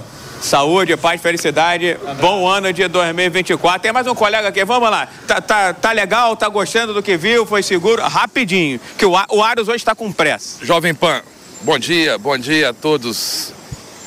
Bom dia a todos do Rio de Janeiro. Eu sou de Belo Horizonte. Mais um mineiro, viu, Aros? Mais um mineiro ah. para conta. Oi? Gostou? Gostou do que viu? Maravilhoso, maravilhoso. Segurança nota mil, tudo arrumado, limpeza, tudo tranquilo. Sem, eu não vi nenhum arrastão, nenhum problema. É, esse é o secretário? Ele é o presidente da Conlurb, que é responsável pela limpeza aqui. Aqui, vocês estão de parabéns. É o, é o melhor Réveillon do mundo. Valeu, muito obrigado. E perguntei seu nome, como é que é? Alex Grisante, Belo Horizonte. Galo Cruzeiro? Aqui é galo, né, velho? Lá é 70, 30. Valeu, Aros. Então, esse, esse é o clima aqui. Ele parou de fazer a corrida dele para conversar conosco aqui na Jovem Pan. Cê... Ele falou: eu quero falar com o Carlos Aros. E aí, é claro, eu tive que passar a bola para você, né, Você veja só que eu tô com moral. Vamos, inclusive, aproveitar que a, que a minerada tá, tá em alta aqui na, na, na, na Pan para mandar um abraço para a turma que nos acompanha pela Jovem Pan FM eh, lá em Belo Horizonte para a turma que nos acompanha pela Jovem Pan Uberaba. Enfim, temos emissoras afiliadas à rede Jovem Pan no Brasil inteiro. Em Minas, nós temos uma porção delas, uma terra muito boa, Minas Gerais. Mas antes de eu liberar você, Rodrigo Viga, Fábio Piperno quer falar com você. Ele falou: não posso começar o meu ano sem trocar uma palavrinha com o Rodrigo Viga. Claro, uma ah, satisfação. Vem, lá vem com o negócio de cheirinho, é. coisa e tal. Ele ficou interessado no perfume de lavanda aí. Do... É, então, mas aí que tá o negócio. O Viga também provoca. Primeiro, que é uma satisfação no primeiro dia do ano estar aí ao lado de Rodrigo Viga, uma figuraça, um profissional que eu admiro demais. Agora, já que ele falou em cheiro de lavanda, levantou a bola, Viga, que passou o ano todo de 2023 no cheirinho. Quero desejar, Viga, melhor sorte para você nessa nova temporada. E dá-lhe pouco, Viga. É, calma que 2024 tudo vai ser é, diferente, meu caro é, Pepe Arno. E aí, o, o, urubu vai se deliciar com torresmo certo. e muito mais, viu, Piperno? Olha, eu vou dizer o seguinte: é, são dois gigantes, Fábio Piperno e Rodrigo Viga. E dois gigantes absolutamente imparciais. No caso do Viga, quando se trata de Flamengo, no caso do Piperno, quando se trata de Palmeiras. São, são sempre análises desapaixonadas. Claro, claro. Isso é o que eu mais admiro nesses dois. Viga, um abraço para você, meu amigo. Um ano novo incrível. De forma saudável, respeitosa e educada. Sempre, sempre, sempre, sempre. Você, Viga, é um gigante, o maior de todos. Um abraço. Grande abraço, Aros. Vamos falar de política. O, agora, do, na verdade, não só política, mas falar também sobre o judiciário. O ministro do Supremo Tribunal Federal, Cristiano Zanin, vai ser o relator do recurso do ex-presidente Jair Bolsonaro contra a decisão do TSE, que o tornou inelegível por oito anos. A Luciana Verdolim está em Brasília neste primeiro dia do ano e vai trazer para a gente os detalhes, mas antes preciso desejar para Lu um feliz 2024. Que seja um ano incrível, Lu para nós, né, Aros? Bom ano novo para vocês aí do estúdio, para quem está acompanhando a gente. Muita paz e principalmente muita saúde. A passagem teve também festa aqui em Brasília ontem, na Esplanada dos Ministérios. Foram 21 minutos de fogos de artifício e a novidade esse ano, Aros, foram que os fogos foram silenciosos. É uma lei distrital que está valendo no restante da cidade teve muito barulho, não foi silencioso não, mas na esplanada o governo do Distrito Federal fez uma festa bonita, mais silenciosa, para não incomodar aí pessoas mais sensíveis e os bichinhos de estimação. Com relação ao Supremo Tribunal Federal, Cristiano Zanin vai ser o relator do processo, né, do recurso que foi apresentado pelo ex-presidente Jair Bolsonaro. Ele está inelegível até 2030, mas está questionando agora no Supremo Tribunal Federal, já questionou no TSE, agora está questionando no Supremo, que provas que foram apresentadas não foram é, devidamente analisadas. Ele reclama que não teve o amplo direito de defesa. E qual que é esse caso? É daquela reunião que foi realizada no Palácio da Alvorada com embaixadores, levantando supostos problemas no sistema eleitoral brasileiro. A defesa de Bolsonaro, Aros, também lembra que foi incluído nesse processo a chamada minuta do golpe, um documento que foi encontrado junto ao ex-ministro da Justiça Anderson Torres e que, segundo os, os advogados de Jair Bolsonaro, nada teria a ver com esse caso. Por isso, é uma prova indevida, não deveria ter sido analisada. Esse questionamento está no Supremo. Cristiano Zanin foi o último indicado, foi o último empossado né, lá no Supremo Tribunal Federal. Foi indicado pelo presidente Lula, foi advogado de Lula durante todo o processo da Lava Jato. Expectativa de posse do novo ministro eh, Flávio Dino agora em 2024 no Supremo, mas a avaliação que se faz é de que eh, deve demorar um pouquinho a análise, porque o Supremo está de recesso só volta aos trabalhos no mês de fevereiro. Tem ainda uma outra condenação do ex-presidente Jair Bolsonaro por conta das supostas irregularidades nas comemorações do 7 de setembro, quando foram comemorados aí os 200 anos da independência.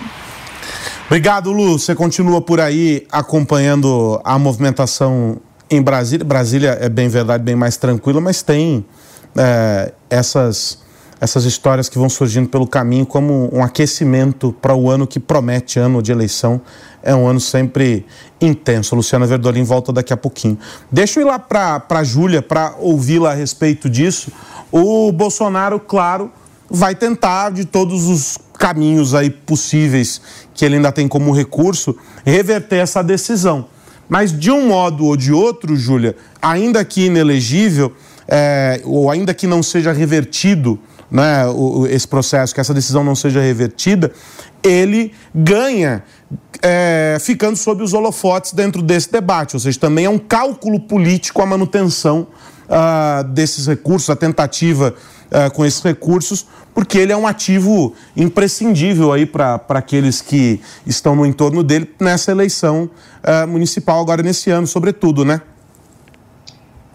É claro que ele tem que recursar porque em ambas as ações em que ele foi condenado é, é bastante questionável, né? Se a gente parar para pensar na condenação de Bolsonaro em relação ao uso político do 7 de setembro, é, imagina só, é, é natural que se comemore né, a independência.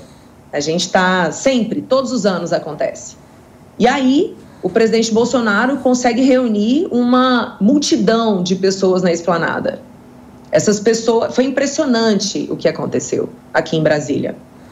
E aí, argumenta-se que ele utilizou isso para a campanha dele, caracterizando um abuso do poder político dele. Ora, ele era o presidente da República. Como é que ele não ia participar dessa comemoração? Ao mesmo tempo, ele já era candidato também. Então, como desassociar uma pessoa da outra? Que palavras ele não poderia ter dito? Então, é muito tênue, sabe? É, chega a ser, assim, folclórico essa condenação dele, porque supostamente ele abusou do poder político dele. Ele é uma pessoa popular, ele sempre foi popular, ele continua sendo popular. Estava na praia agora, ele não consegue andar na praia, ele não consegue entrar no avião sem que as pessoas peçam para tirar foto com ele. Então, essa é a realidade.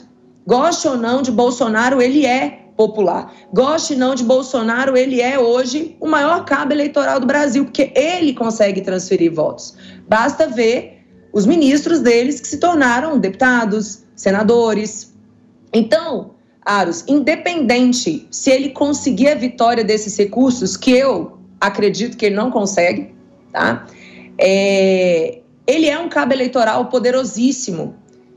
É, isso a gente tem pesquisa que mostra a influência que o presidente Bolsonaro tem nas eleições. E a gente vai ver essa influência muito fortemente no Rio, muito fortemente em São Paulo, muito fortemente no Sul, também no Nordeste. Então, inelegível ou não, ele é determinante no ano de 2024, né? Eu é, quando recebo algumas imagens assim do, do, do ex-presidente Bolsonaro chegando nos lugares e sendo abraçado pela, pela população, muitas vezes pela multidão, né? É, eu penso que está é, tá na hora realmente de, de é, impedir que quem é contra o presidente Bolsonaro, né? Está na hora de impedir mesmo que ele saia à rua, porque quando ele sai, é um verdadeiro fenômeno. E, sinceramente, eu não sei se os apoiadores do, do, do, de Bolsonaro, eles vão diminuir o apoio dado a ele se ele eventualmente for preso. Eu realmente não sei, porque o, o, o, a força dele vai muito além da presença física dele. A força de Bolsonaro é no sentido de ter dado voz a essa direita no Brasil, que até então não se reconhecia como direita. Então, ele, ele sintetizou esse movimento e a maior parte da população ele se, se fia aos valores defendidos pela direita, principalmente ao valor da família, o valor da defesa da vida. Então, a, a, a tanto na condenação dessa reunião com os embaixadores, como é que você pode condenar um presidente por ter se reunido com autoridades internacionais, gente? É, é, tanto uma condenação como a outra, sinceramente, é nítido o viés político, e eu acho que as pessoas percebem isso, a, a intenção de manter o presidente Bolsonaro inelegível. Claro que tudo pode mudar, em 2026 o jogo pode virar totalmente, mas o fato é que a inelegibilidade dele e uma próxima, é, é uma vindoura prisão não tiram a, a força que ele tem de ser um cabo eleitoral, o maior cabo eleitoral desse país. E aí, Pipe, não é o maior cabo eleitoral desse país? Olha, eu quero dizer para você que ele tem um poder de mobilização de uma fatia do eleitorado muito grande. Agora, a verdade é que ele perdeu a última eleição, tendo toda a máquina na mão e, ter, e depois de ter feito coisas do, do arco da velha para se eleger, inclusive mexendo na questão tributária, que a gente falou há pouco. É, ele chegou, por exemplo, ao paroxismo de receber do Palácio da Alvorada, veja só o absurdo, ele recebeu um hacker, um hacker, que foi lá exatamente para dar sugestões aí, de, né, para ser ouvido sobre como desacreditar o processo eleitoral. E fez com que esse hacker em seguida fosse recebido por a, lá pelaquela comissão das Forças Armadas que também fazia parte da comissão eleitoral. Então, vejam bem até que ponto o processo eleitoral do Brasil correu riscos. O presidente da República recebeu um criminoso no palácio e encaminhou esse criminoso para conversar com pessoas que faziam parte da comissão eleitoral. Foi um dos grandes absurdos que a gente viu na última campanha. Fora o fato de que ele tentou desacreditar o processo eleitoral o tempo todo, inclusive na famosa reunião com os embaixadores. Que é o objeto dessa. É o da, objeto da, da, dele ter se tornado de um, dessa de um ação desses... que o tornou inelegível. É, vamos só esclarecer uma coisa: são 16 ações, foram julgadas as duas, as duas primeiras. Essa primeira, inclusive, foi aquela que teve por, por, objeto a reunião com os, os embaixadores, embaixadores, do Palácio. Que ele desacreditou o processo eleitoral, a urna eletrônica, fazendo uma, um, enfim, uma propaganda ruim do processo eleitoral do Brasil para o mundo todo, coisa que obviamente não foi nem levada muito, muito a sério pelos participantes daquele encontro. O Bolsonaro também, em 2022, mais ou menos nessa época, durante o CEPAC, aquele congresso conservador que aconteceu em Campinas, o Bolsonaro ele apareceu lá no telão, ele não esteve presencialmente no evento. Ele aparece naquele telão para criar a, curio, a, a curiosa teoria do calote no hacker. Porque ele foi lá, jurou de pé junto que a eleição de 2018 foi roubada, foi fraudada. Se não tivesse ocorrido fraude, ele teria vencido no primeiro turno. Mas aí, como não pagaram o hacker, palavras dele, como não pagaram o hacker antes do segundo turno, ele acabou vencendo. Mas, segundo ele, ocorreram fraudes naquela eleição. Depois disso, inclusive em 2021, setembro, uh, em julho de agosto de 2021, ele convoca lá na famosa live da quinta-feira, ele anunciou durante a semana toda que apresentaria provas cabais de fraude na eleição de 2018. Ah, levou depois um suposto especialista lá, enfim, um coronel, não sei, não sei das quantas, e foi mais um espetáculo pífio, porque obviamente ele não levou comprovação nenhuma, até porque não tinha. Ah, então, durante esse período todo, ele fez um maior esforço para tentar desacreditar o processo eleitoral.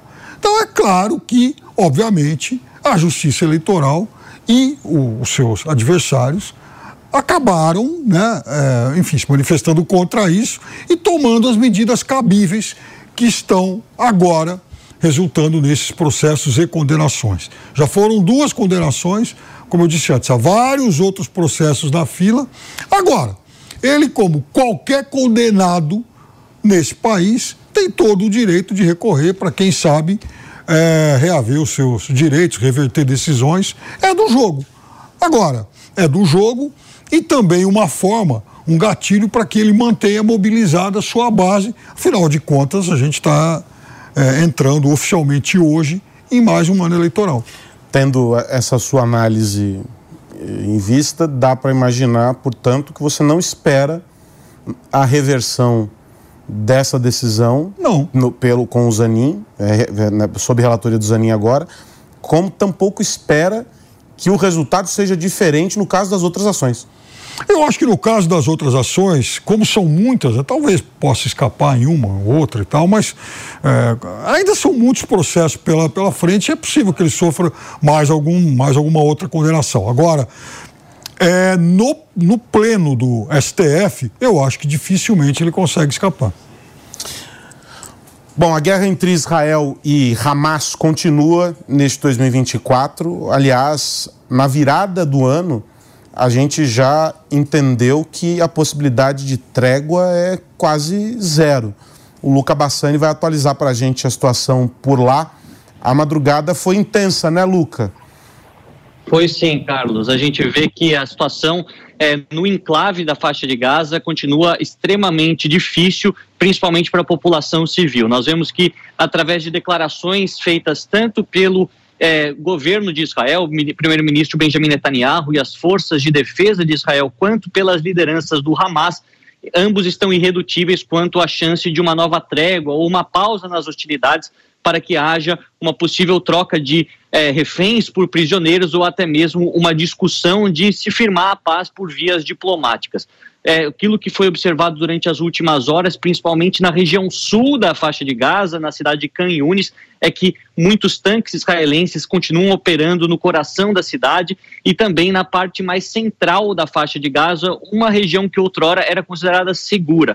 A grande preocupação das Nações Unidas, além, é claro, do grande número de mortos que vem sido divulgado pelo Ministério da Saúde é, da faixa de Gaza, que de fato é controlado pelo Hamas, é a proliferação de doenças e também a possibilidade de de grande parte da população ser afetada por insegurança alimentar com a falta de itens básicos, principalmente itens de higiene, como a água, como remédios, como também outros é, meios de se limpar a cidade, se é, é, enterrar devidamente os mortos, o que evitaria a proliferação de doenças, quanto ao abastecimento constante de alimento para a população mais carente, que já passa por um processo, como eu disse, de insegurança alimentar, de depender muito das doações, que nem sempre conseguem fazer seu caminho às pessoas que mais precisam. Durante essa semana é esperado que no Cairo, a capital do Egito, uma cúpula de líderes diplomáticos do Catar, também da União Europeia e até mesmo de Israel possam se encontrar para tentar negociar eventualmente uma pausa por algumas horas, por alguns dias,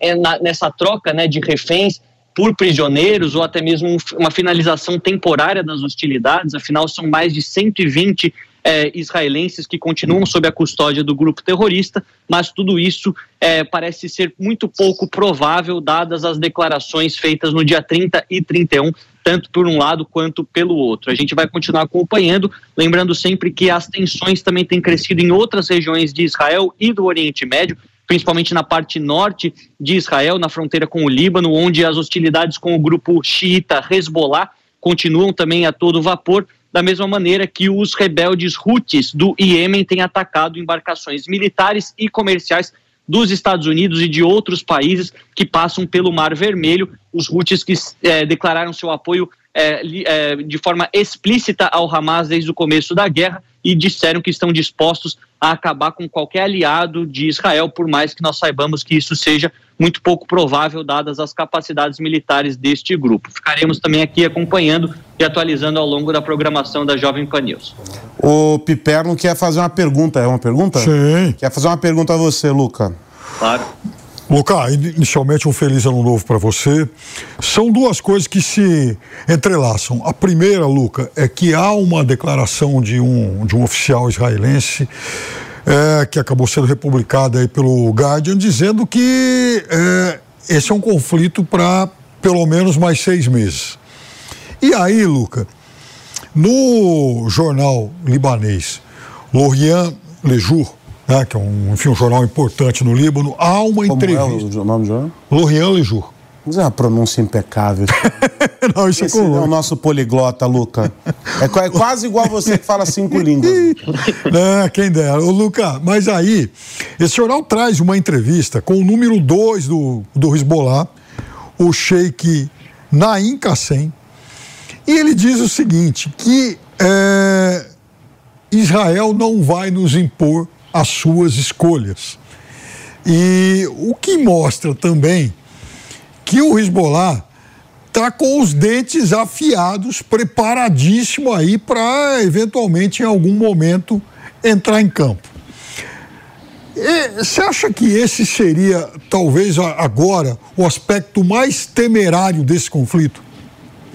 Seria assim, Piperno, se nós formos pensar no aspecto da capacidade militar do Hezbollah comparada com o Hamas. Antes de tudo, também um feliz ano novo a você. É, também desejo os melhores votos para esse início de ano. A gente vê que o Hamas, que conseguiu causar muita destruição no sul de Israel com o seu ataque terrorista, ele tem uma capacidade militar na faixa dos 25 a 35 mil homens.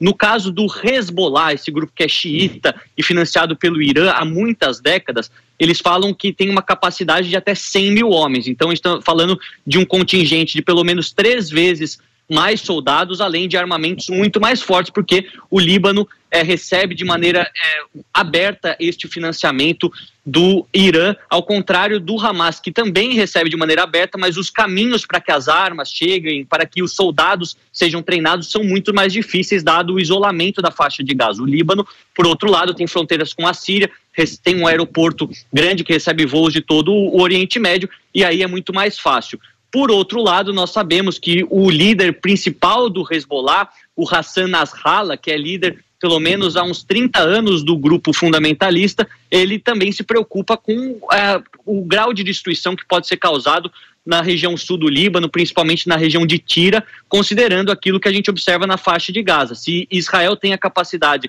de destruir áreas eh, densamente povoadas, com cidades de milhões de pessoas, o sul do Líbano, que nem é tão populoso, poderia ser destruído de maneira igualmente fácil. Então, eles sabem que toda a guerra tem um custo, e vale a gente mencionar que, por mais que o Hezbollah se alinhe ideologicamente com o Hamas, o Hezbollah nunca entrou em uma guerra com Israel pela causa palestina. Muitos até acreditam que a guerra do Líbano, que aconteceu em 2006, foi o primeiro round da guerra de procuração entre Israel e o Irã, aí apoiado, que, se apoia no Hezbollah, e não uma continuação da guerra israelo-árabe, que é representado, no caso, pelo Hamas, que eh, tem os seus palestinos eh, vivendo em seu território. É uma questão muito complexa, mas eh, tudo indica que possa haver sim esse constante momento de tensão crescente no Oriente Médio com essas declarações, com esses foguetes, esses drones sendo utilizados, ao mesmo tempo em que eh, essa previsão de guerra, alguns falam até o final de fevereiro, que seriam mais dois meses, outros falam mais seis meses, como você bem colocou, então não se sabe quando essas operações serão concluídas, e Israel tem uma janela de legitimidade, se assim podemos dizer, limitada do ponto de vista internacional, porque muitos dos países aliados têm pressionado para que a estratégia se eh, altere, que ela se torne algo mais pontual, mais cirúrgico, em detrimento de bombardeios que provocam imagens muito fortes e um número de vítimas civis muito maior.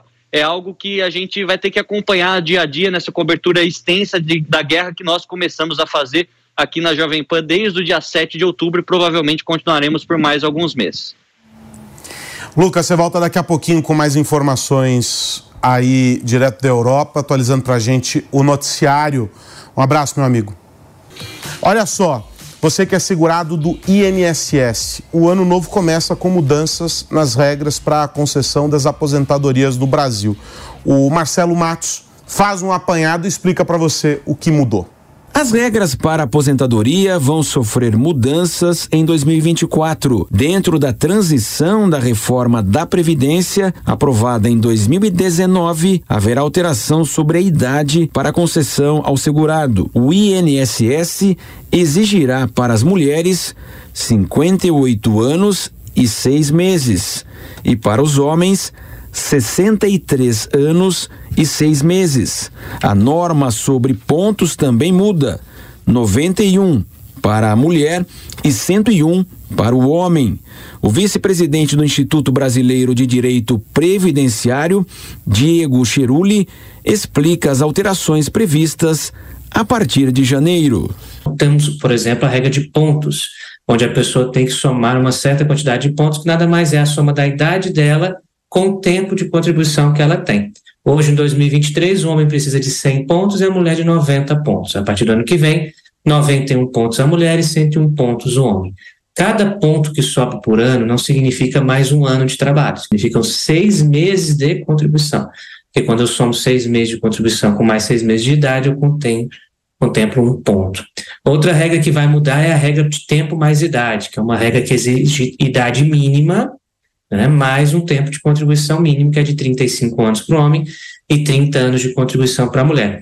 Nessa regra, vai se aumentar a idade mínima, ela aumenta seis meses por ano. Então, agora a mulher vai precisar de 58 anos e seis meses e o homem de 63 anos e seis meses para se aposentar, até chegar ao máximo de 62 anos para a mulher e de 65 anos de idade mínima para o homem. Após a reforma da Previdência, muitos contribuintes têm dúvidas se já atingiram ah, os requisitos necessários justamente para a aposentadoria. Quando há procura pelos canais digitais, também ele se depara com desinformação. Então, os especialistas recomendam que um técnico possa ajudá-lo nessa hora tão importante diante de tantas variáveis para saber se de fato é um bom momento, se deve esperar um pouco mais, alguns requisitos para uma aposentadoria, inclusive mais rica para o cidadão que pagou tanto imposto no Brasil. O advogado Diego Cheruli ressalta as falhas nas simulações no site do INSS. Na informação básica aos segurados, posso ou não me aposentar. Os regimes próprios para quem é servidor público, a pessoa pode ingressar com requerimento de simulação de sua aposentadoria. Eles vão enviar várias propostas de como a pessoa pode se aposentar em qual fundamento.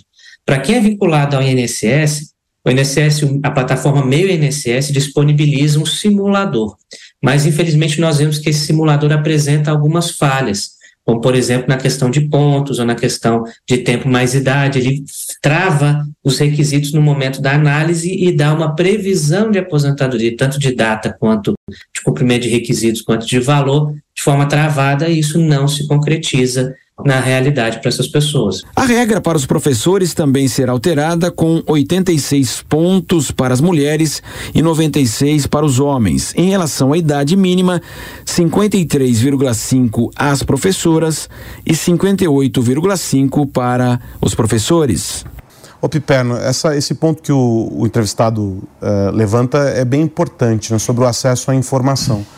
Porque não é só uh, o processo burocrático que acaba fazendo com que a gente tenha uh, longas filas, que exista demora e etc. Muitas vezes a informação está fragmentada, a gente tem mudanças como essas que foram anunciadas, que acabam não chegando de maneira clara uh, para a população e aí a pessoa vai procurar, ela é mais um naquela fila, isso vai se amontoando e vira, claro, um grande problema. Entre os muitos questionamentos a respeito da Previdência, e ela é objeto de debate constante e frequente, esse também do acesso à informação, que esse tópico que o, que o entrevistado levantou, é dos mais relevantes, né? Isso, isso é só um problema, isso é uma vergonha. Porque, veja, para o cidadão saber quando ele pode se aposentar, a idade mínima e tal, enfim, a regra mudou, a lei mudou, ele vai lá e, se, e se informa. Vai ter alguém que vai acabar dando a informação correta para ele. Então essa é a parte menos, menos complicada. Aí vamos, vamos para o resto. O resto é muito difícil. Primeiro, a fila está grande. E, inclusive, não só para aposentadoria, como principalmente na questão de concessão de benefícios aí, enfim, as bolsas e tal. E a gente está falando em mais de, em, quase um milhão e meio de pessoas. Isso é uma excrescência, isso é uma pouca vergonha. Não, e não pode, isso não pode continuar. Segundo, o fato do cidadão acessar a ferramenta e receber uma informação errada, isso é gravíssimo. Porque é uma informação errada que, que pode acompanhá-lo para sempre. Então, como é que a pessoa que se aposenta e que vai ter que fazer novas projeções das suas receitas que vão mudar uma série de fatores, ele pode receber, ele pode conviver com uma informação que vem errada por conta de deficiência de sistema. Então, isso tem que ser mais acertado para ontem. E, e, veja, não adianta culpar A, B, C ou D, dizer que ah, porque há muito tempo está assim. Não interessa. Interessa o seguinte: amanhã é o primeiro dia útil do ano, dia 2. O sujeito que ingressar com um pedido de benefício, ele não pode ser prejudicado por conta de informações equivocadas. Outra coisa, a fila de um milhão e tantos que falaram agora que baixou um pouquinho aí, pra, enfim, diminuiu 5, 6%, o que é ridículo, essa fila tem que desaparecer logo. Ninguém, sabe, a gente está brincando com coisa séria. O sujeito que vai lá solicitar um benefício ou uma aposentadoria, ele não tem tempo a perder. A fome dele é para hoje, é para amanhã. As contas dele são para hoje, para amanhã. Não, sabe, não tem nada é, que seja é, é, que ele possa falar: ó, escuta, seu Aros, credor, eu vou ter um benefício para receber. Então o senhor segura aí, porque o meu benefício ainda não caiu, porque eu não consegui acessar. Não é assim que as coisas funcionam. Agora, Júlia, a gente vive falando sobre desburocratização, sobre digitalização uh, da estrutura uh, do Estado para o atendimento à população.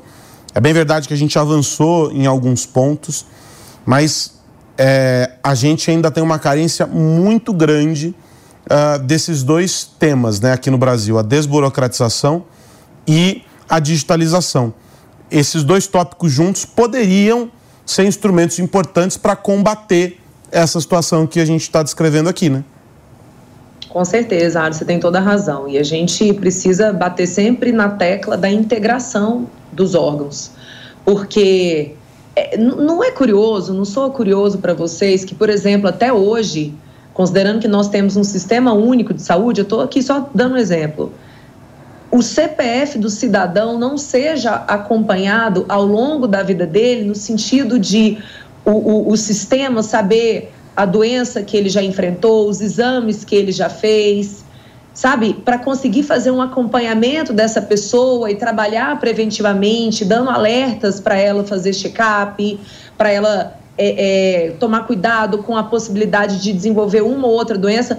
Então, é, é a gente tem um, um, sistema de tecnologia forte no Brasil, o SERPRO, nós temos bons engenheiros, mas o que chama, o que mais me chama a atenção é a falta de integração dos órgãos, a falta de comunicação dos órgãos. Por que, que a saúde não consegue falar com a Previdência? Por que, que a Previdência não consegue falar com a educação? Então, se houvesse integração dessas informações, e nós já temos tecnologia suficiente para isso, essas pessoas que, por exemplo, hoje estão na fila sofrendo né, esperando e com muitas dúvidas, elas não passariam por isso. Mas esse, gente, é o Estado. É, é assim que o Estado brasileiro trata os seus cidadãos. Todas as pessoas que estão aí nessa fila, elas penaram a vida inteira para pagarem os impostos, para se manterem sem dever ao Estado. Algumas não conseguiram, mas o fato é que não são tratadas com respeito, assim como não são tratadas com respeito as pessoas que ficam na fila de um hospital. Assim como não são tratadas com respeito as pessoas que ficam ainda hoje na fila do Detran. A questão é que não precisaríamos passar por isso, porque há dinheiro mais que suficiente para aumentar o uso de tecnologias, a integração de banco de dados, inclusive o monitoramento do tempo de espera. Mas não é essa a prioridade. Afinal de contas, aqui no Brasil hoje, se você questiona alguma coisa, você é perseguido.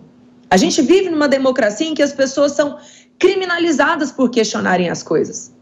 Em que, se você levanta suspeita sobre um procedimento ou outro, você é perseguido. Então, infelizmente, o exercício da cidadania, que deveria ser visto muito além do que o pagamento de imposto, mas principalmente como a cobrança, como o entendimento da regra, do funcionamento das regras do jogo, hoje ele começa a ser é, é, de fato criminalizado e isso é muito triste realmente. Assim como é muito triste também que até hoje algumas autoridades políticas ainda questionem se no Brasil há déficit ainda na Previdência. Porque ainda tem pessoas que a cada proposta de reforma da Previdência levantem esse debate. Não, mas a Previdência do Brasil não é deficitária. Até hoje tem gente, desculpa, a palavra é canalha que faz isso. Porque quando uma pessoa que tem acesso à informação fala uma coisa dessa, ela passa uma mensagem errada para aquele cidadão que não teve condições de estudar, que não entende ali o, o, minimamente de orçamento público, que é a maioria da população ainda, leva aquela pessoa a acreditar que ela está sendo extorquida, que ela está sendo desconsiderada, enquanto que não é. A cada reforma da Previdência que se coloca em votação, a gente precisa entender que há sim um déficit, que é sim necessário fazer uma alteração das contribuições, do tempo de trabalho, principalmente porque a gente está tendo uma inversão da pirâmide. No Brasil, estamos caminhando também para o envelhecimento da população. E aí, Aros, para concluir, eu quero destacar aqui uma votação que me deu muito orgulho da deputada federal Tabata. Porque quando ela foi votar em relação à aprovação da reforma da Previdência, ela votou contra a determinação do partido dela, era o PDT, e isso trouxe grandes problemas políticos para ela, mas ela teve coragem de fazer o que é certo.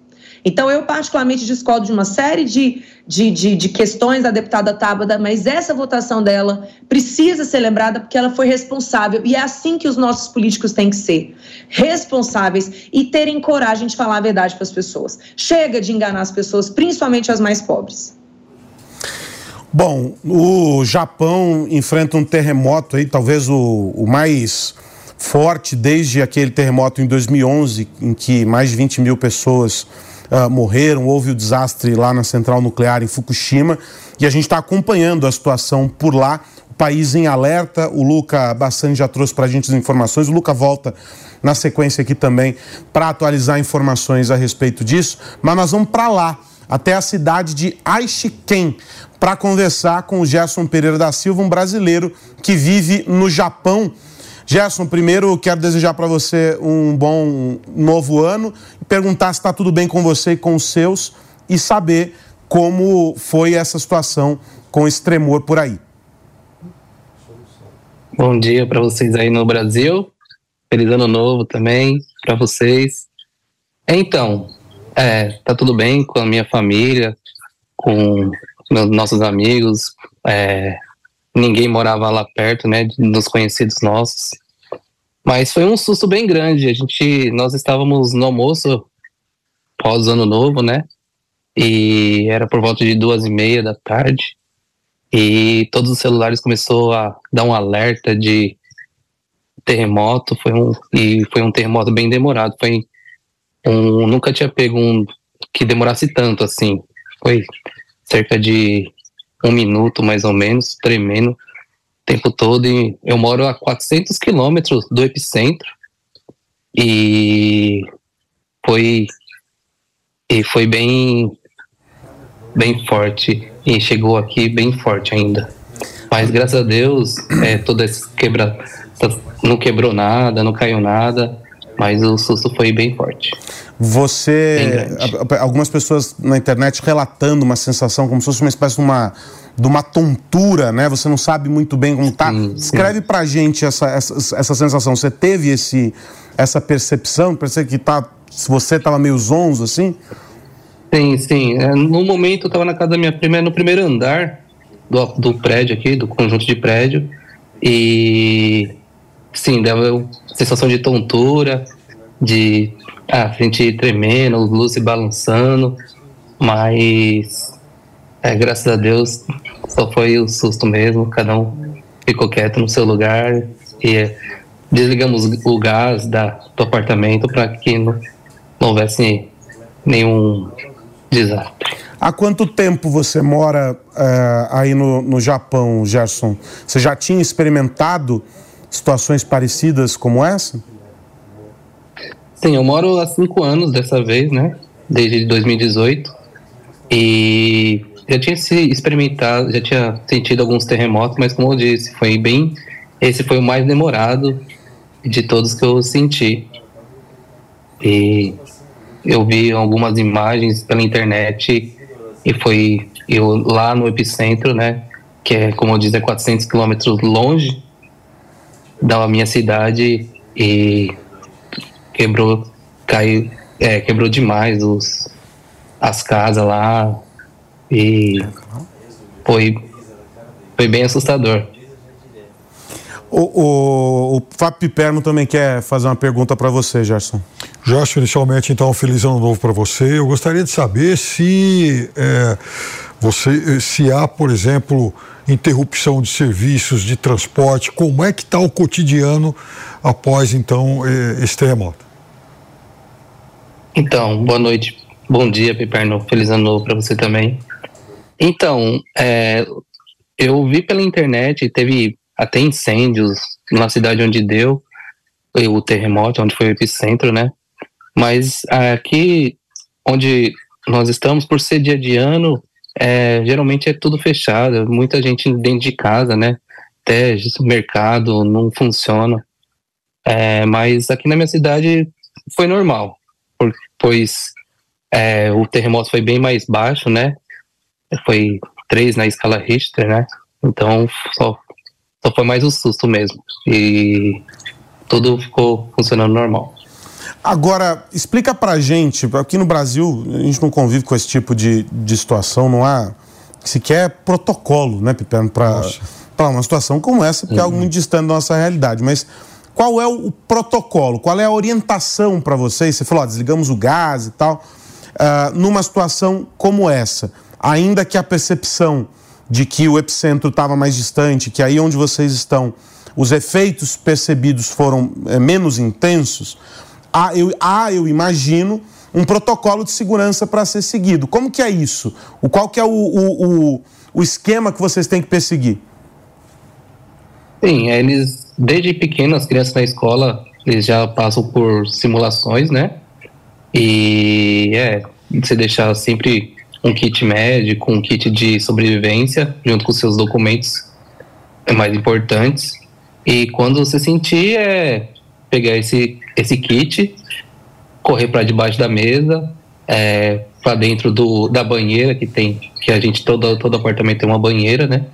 Correr para ou para dentro da banheira e as portas dos apartamentos deixar aberta porque como são todas de ferro, elas podem travar, né? e desligar o gás também. O Luca Bassani comentou que, que os efeitos aí da, de destruição são percebidos, são menores. É, em comparação, ele citou a Turquia, que é onde ele teve no ano passado, com talvez o caso mais recente que a gente tem de terremoto, né? E uma situação absolutamente dramática, Nossa, né? Muito dramática. Eu, eu citei 2011, o caso de Fukushima, 20 mil mortos, uma grande destruição. Você percebe uma mudança é, nas construções e uma, uma atenção. Óbvio, o Japão conhecido inclusive pelo, pelo alto uh, poder tecnológico do desenvolvimento de engenharia, engenharia de materiais e etc. Há uma, um, uma história muito importante nesse desenvolvimento tecnológico por aí. Ou seja, as estruturas são é, melhor preparadas, as construções, os efeitos, o que vocês estão vendo aí passando, zapeando na TV no noticiário, mostram uma destruição menor do que em outros períodos, também em função disso, Gerson? Sim, também em função disso, eu acredito que sim, mas é, eles são preparados desde muito tempo, né? Então, é, o que eu notei de diferente é os alertas no celular, que Hoje eles estão bem mais preparados, até chuva forte, é, ter, terremoto, aqui está muito tufão também, na época de, de verão. Então, sempre eu, eu notei que o alerta chegou muito mais rápido antes de dar o terremoto. Tanto que a gente assustou mais com o alerta do que com o terremoto, né? Porque, vixe, o que, que aconteceu? Todo mundo, o que, que aconteceu? Estávamos almoçando no jantar, no, no almoço de família, né? E, e começou todos os celulares de todo mundo a apitar. Aí já tá terremoto, terremoto. Aí já, meio que já ficamos preparados, né? Mas nas construções eles são bem, bem evoluídos e já bem mais preparados do que um país como o Brasil, né? Para eu, para fechar aqui com você, poder te liberar, Gerson, qual é a orientação para vocês a partir de agora? Vocês receberam esses alertas, imagino que vocês devam estar sendo atualizados uh, constantemente. Qual é a orientação a partir de agora? Em geral, há sempre, o, os especialistas indicam que depois de um grande tremor você tem ainda é, outros tremores que o, o sucedem. Os geólogos e etc. costumam é, sempre explicar sobre isso como um, um, efeito natural de um grande tremor. Qual é a orientação que, que, que vem para vocês das autoridades a partir de agora? É, é, a orientação é de deixar tudo preparado, tudo mais próximo, né? Reservar o kit de sobrevivência, o kit médico. E nós estamos, estávamos acompanhando na televisão, celular, na internet, e após esse primeiro grande que deu, deu mais 16 na cidade, mas bem mais fraco, né? E quando dá isso, é geralmente, quando dá um terremoto, geralmente é na mesma cidade, na mesma província, né? Províncias são os estados de lá, da, os estados aqui do Japão. E geralmente é para deixar mais preparado os kit médicos de sobrevivência e se abrigar. E as escolas, todas as escolas japonesas, elas recebem essas pessoas se caso tiver medo, se para abrigo, né? O, o Gerson, então, é, do ponto de vista psicológico mesmo, né? O, é claro que algumas populações, alguns países, eles são já muito precavidos em relação a isso, porque, infelizmente, é, isso se torna algo até que relativamente rotineiro. No caso do Japão, até pela dimensão desse, desse terremoto, é, o que, que vocês, por exemplo, já veem em televisão aí sobre consequências, sobre medo da população em relação a esse último episódio? É, é que assim, onde nós moramos, a maioria dos brasileiros também mora numa cidade mais é, que não tenha tanto terremoto, que não faça muito frio também, porque o, a, o, o clima aqui é bem intenso, quando é muito frio é muito frio, quando é muito calor é muito calor. Então, mas sempre tem o risco de dar, né, o terremoto na cidade, porque o Japão é em cima de uma grande placa tectônica, né? Então, é, as, as, as, as recomendações é isso, é deixar sempre kit de sobrevivência preparado, kit médico preparado, é, lanterna, tudo para que esse caso dê algum, alguma, algum terremoto, você procurar os abrigos, né, procurar as escolas, e a gente fica meio apreensivo, né? Sabe que cada dia pode dá um bem forte, né? E então, nesse momento, fica... tá, muito, tá muito frio aí? Nesse momento, hoje não, porque choveu um pouco, quando chove não faz tão frio, mas agora acho que tá uns 8 graus. É frio. Por aí. Ah, vocês não... Mesmo assim não é tão frio. Não, não, é, não é então, por exemplo, uma temporada de neve agora, né? É, lá nessa cidade onde deu uma temporada de neve. Você tá, você tá, mencionou quantos quilômetros você tá de lá? 400, 400 quilômetros. Você tá, você tá, e mesmo assim você percebeu os efeitos Isso. do terremoto. É impressionante. impressionante. Só trazer aqui uma, um, um, mais alguns dados. É, esse, o, o, que as autoridades, foram três países que, que emitiram, além do Serviço Geológico dos Estados Unidos e do Japão, eles emitiram o alerta para tsunami. E aí a, sim, a percepção deles é de que existe a possibilidade desse impacto, porque é, o tremor aconteceu a 10 quilômetros de profundidade, que acaba é, aumentando é, o, o, risco de dano, ou seja, é, tem aí um, um potencial para isso. A nota é, do Serviço Geológico dos Estados Unidos diz o seguinte: terremotos mais rasos tendem a causar, a causar mais estragos do que em níveis intermediários e profundos, uma vez que a energia gerada por esses eventos é liberada mais perto da superfície, fazendo com que os abalos sejam mais fortes do que aqueles localizados em áreas mais fundas da Terra. O terremoto na costa produziu abalos fortes em terra e causou tsunami. O alerta inicial foi bem uh, maior do que a área diretamente atingida pelo terremoto, que estendeu por toda a costa oeste japonesa, e aí a percepção uh, de risco é diferente. O, o Serviço Geológico coloca para cada uh, região, uh, à medida que da costa, né? À medida que vai se distanciando, uh, diferentes graus de risco.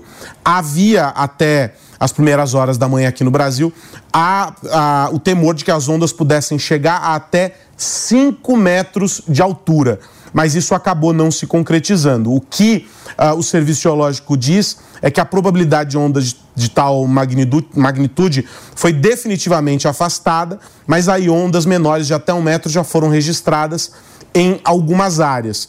Uh, como eu disse, outros países além do Japão, que países? Rússia, Coreia do Norte, Coreia do Sul emitiram alertas para risco uh, de tsunami.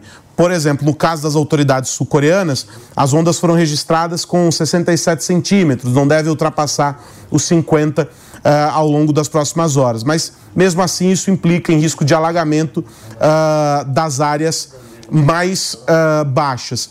Ô Gerson, você estava no Japão ou, ou, tem a memória com pessoas próximas ao que foi lá em 2011 uh, com Fukushima? Esse foi um episódio emblemático aí para os japoneses. Eu imagino que seja recorrentemente lembrado e tratado por aí, porque foi um, um episódio, inclusive, uh, que gerou uma comoção muito grande. Uh, os responsáveis pela usina. Houve um, um, um, um, período de grande consternação e faz parte da cultura japonesa essa auto uh, uh, Step into the world of power, loyalty and luck. I'm gonna make him an offer he can't refuse. With family, cannolis and spins mean everything. Now, you wanna get mixed up in the family business. Introducing The Godfather at chapacasino.com. Test your luck in the shadowy world of the Godfather slot. Someday, I will call upon you to do a service for me. Play the Godfather, now at Chumpacasino.com. Welcome to the family. No purchase necessary. VGW Group. Void where prohibited by law. 18 plus. Terms and conditions apply. Vamos colocar dessa maneira as, as demissões dos executivos e essa coisa toda como um, um, um peso aí causado pelo dano que foi gerado para a população. Como é que foi? Você tem essa memória não? É, então, eu tenho a memória, mas eu estava no Brasil quando deu esse terremoto. Você não tinha ninguém próximo né? de você por aí? Não, não, não. Então, é, sobretudo, eu moro mais próximo da costa leste, né? É, então, mesmo assim, chegou além do, do alerta de terremoto, depois chegaram o alerta de tsunami, né? Aí ficamos acompanhando, porque para saber se poderia causar algum dano, mas no Japão, né, nas pessoas. E sim, chegou esse de 5 metros, e ondas poderia chegar até 5 metros, depois foi para 3, né? Então, mesmo assim, mas eu tenho alguns parentes que estavam aqui, é, eles sempre ficam, fala, nossa, aquela época que. De... Porque faltou comida, faltou material, materiais de higiene, né? Foi, foi bem ficaram bem apreensivos, né, os meus parentes. Vou segurar o Gerson mais um, um, um pouquinho. O Luca Bassani está chegando, ele está liberado já, o áudio dele, Lari? Estão tá, conectando o áudio do Luca Bassani para ele trazer para a gente também mais informações. Ô Gerson, você por aí, é, agora, a TV trata de que. De, o Luca tá ok? É, só para. Como que o noticiário tá hoje em função disso? Já que o alerta de tsunami diminuiu, imagino que agora a gente tenha uma apreensão menor, mas nas áreas litorâneas ali, há preocupação ainda com o alagamento, né? Como que a mídia está cobrindo isso por aí? Sim, a mídia fala mais em nos desastres, né?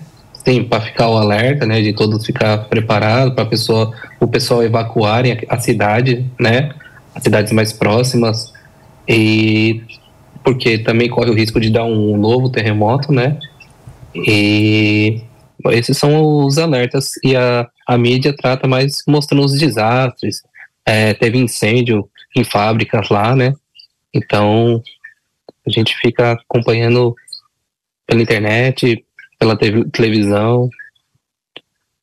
Eu aproveitar o Gerson aqui e, e, conectar também o Luca nessa nossa conversa.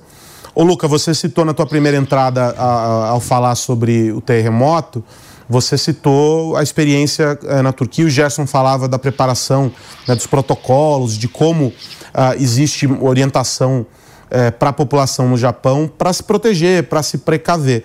A gente pode puxar pela memória vários episódios aí em que os, os serviços de emergência japoneses foram absolutamente efetivos para o atendimento às vítimas, para recuperação de áreas afetadas. Há imagens que, que correm na internet da eficiência de, de um dia para o outro a reconstrução de trechos de rodovias e aquela coisa toda. Essa é uma característica, e eu citava a, a eficiência do povo japonês do ponto de vista tecnológico, né, Luca? Ah, essa é uma característica e um aprendizado ao longo dos anos em função de a região onde está o arquipélago ah, ser uma região de uma alta incidência desse tipo de fenômeno geológico, né? É isso mesmo, Carlos. Nós vemos que o Japão ele fica na região do Círculo de Fogo do Pacífico, que é uma região com muita atividade geológica, com muitos abalos sísmicos e atividade vulcânica. No caso do arquipélago japonês, as quatro principais ilhas, né, Honshu, Kyushu, Shikoku e Hokkaido, são é, velhas conhecidas de todos os terremotos, principalmente a região central do Japão, onde vive aí cerca de 90% da população. A população japonesa de cerca de 120 milhões de pessoas, quase 105 milhões, 110 milhões vivem na ilha de Honshu, onde teve o epicentro próximo da península de Noto, que é do outro lado, se nós olharmos o mapa do Japão, é, a região de Tóquio está na parte central, mais ao leste, enquanto que é, a região que teve o terremoto hoje está ao oeste, portanto, a capital, a região de Yokohama, de Nagoya, regiões muito povoadas, muito populosas, acabam não sendo diretamente atingidas e não tem o risco de tsunami, mas o outro lado tem também muita gente que vive por lá e que é, sente os tremores e tem a sua vida diretamente impactada.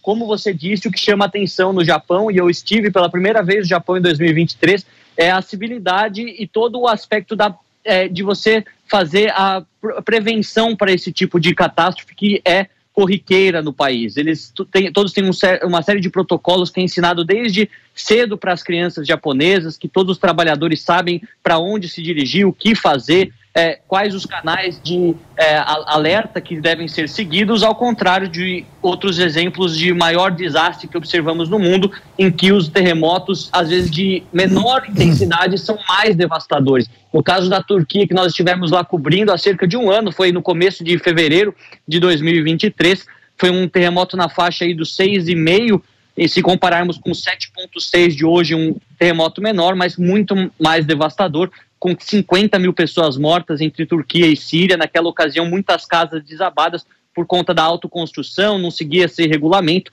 algo que no Japão não acontece. Apesar de nós vermos destruição, principalmente em casas mais antigas, os prédios mais modernos, as estações de metrô, todo o sistema é, das grandes avenidas, eles têm um sistema de é, anticismo já é, colocado na sua engenharia, na sua infraestrutura, portanto, o impacto em, é, econômico é muito menor, assim como o impacto humano, que é o mais importante, né? Muito, é, o número de vítimas muito menor, o número de feridos ou desaparecidos embaixo dos escombros é infinitamente menor se nós compararmos com outros exemplos, até do Haiti, que tivemos na América Latina, que naquela ocasião matou mais de 100 mil pessoas. Então, o Japão é um exemplo a ser seguido. Infelizmente, é uma catástrofe que acontece de maneira corriqueira, como eu disse, por estar em uma região com alta atividade sísmica, mas tudo indica que os japoneses serão é, capazes de é, reconstruir o país, as partes destruídas de maneira rápida e o número de vítimas ser mantido no menor possível. Assim é? como eu disse no começo da nossa é, transmissão aqui no Morning Show, outra preocupação era sobre as instalações de energia nuclear, já que houve este problema com a usina de Fukushima em 2011, um acidente nuclear que obrigou aquela área a ser evacuada, todo um processo né, de tentar salvar o maior número de pessoas e de vida animal também naquela região é, do, do mar próxima a Fukushima, mas tudo indica que hoje isso não interferiu, esse terremoto forte não interferiu nas centrais de produção de energia nuclear e é, nenhum acidente é, possível de acontecer, tudo está sob controle, segundo as autoridades japonesas. Luca, vou aproveitar você aqui com o Gerson também, é, o Gerson que mora lá no Japão, é, fazendo o, o, relato dele sobre, é, sobre esse caso. Eu queria falar um pouquinho, a gente mencionou aqui a questão da cultura e etc. Eu queria que você falasse um pouquinho justamente sobre esse compromisso das autoridades japonesas, Gerson. Se essa é só uma percepção nós, um complexo de vira-lata, de quem está de longe aqui uh, assistindo, ou se isso se comprova, se, se, se, isso de fato existe, faz parte dessa cultura mesmo uh, uh, aí. Uh, desse compromisso com a resolução rápida, com, com essa eficiência. É só uma impressão nossa, vi, é um episódio que se torna viral na internet, ou isso de fato acontece? Por exemplo, as cenas que estão sendo assistidas hoje por vocês aí na, na, na imprensa local, já nos próximos dias já não vão ser observadas, porque já se atuou para corrigir tudo. Sim, sim, de fato realmente acontece. É, e como eu disse para você, e como o repórter também disse, que desde pequenas as crianças são preparadas, tem simulação nas escolas, nas fábricas também, onde começamos a trabalhar, sempre tem uma simulação todo ano, então é, são bem preparados, sim, constrói tudo muito rápido, muito rápido. Deixa eu ouvir a Júlia. É, é bom a gente ter esses exemplos, né, Júlia, como o do povo, do povo japonês, é, para esses casos. Quem sabe, a gente está falando agora das filas do INSS, é, o Brasil demora é, um ano para fazer recapeamento de uma avenida de uma, na rua que tem 50 metros. Imagina se nós convivêssemos com esse tipo de fenômeno.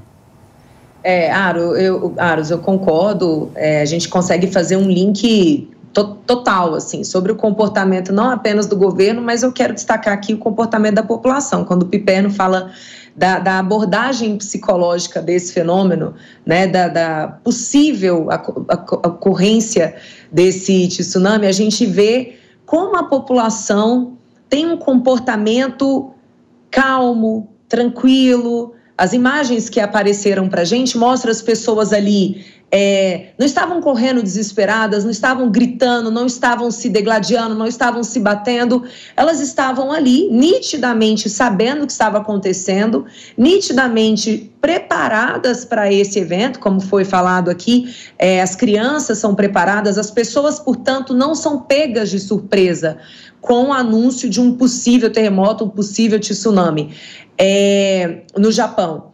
Então, eu gosto sempre de destacar essa postura individual das pessoas perante os acontecimentos da vida.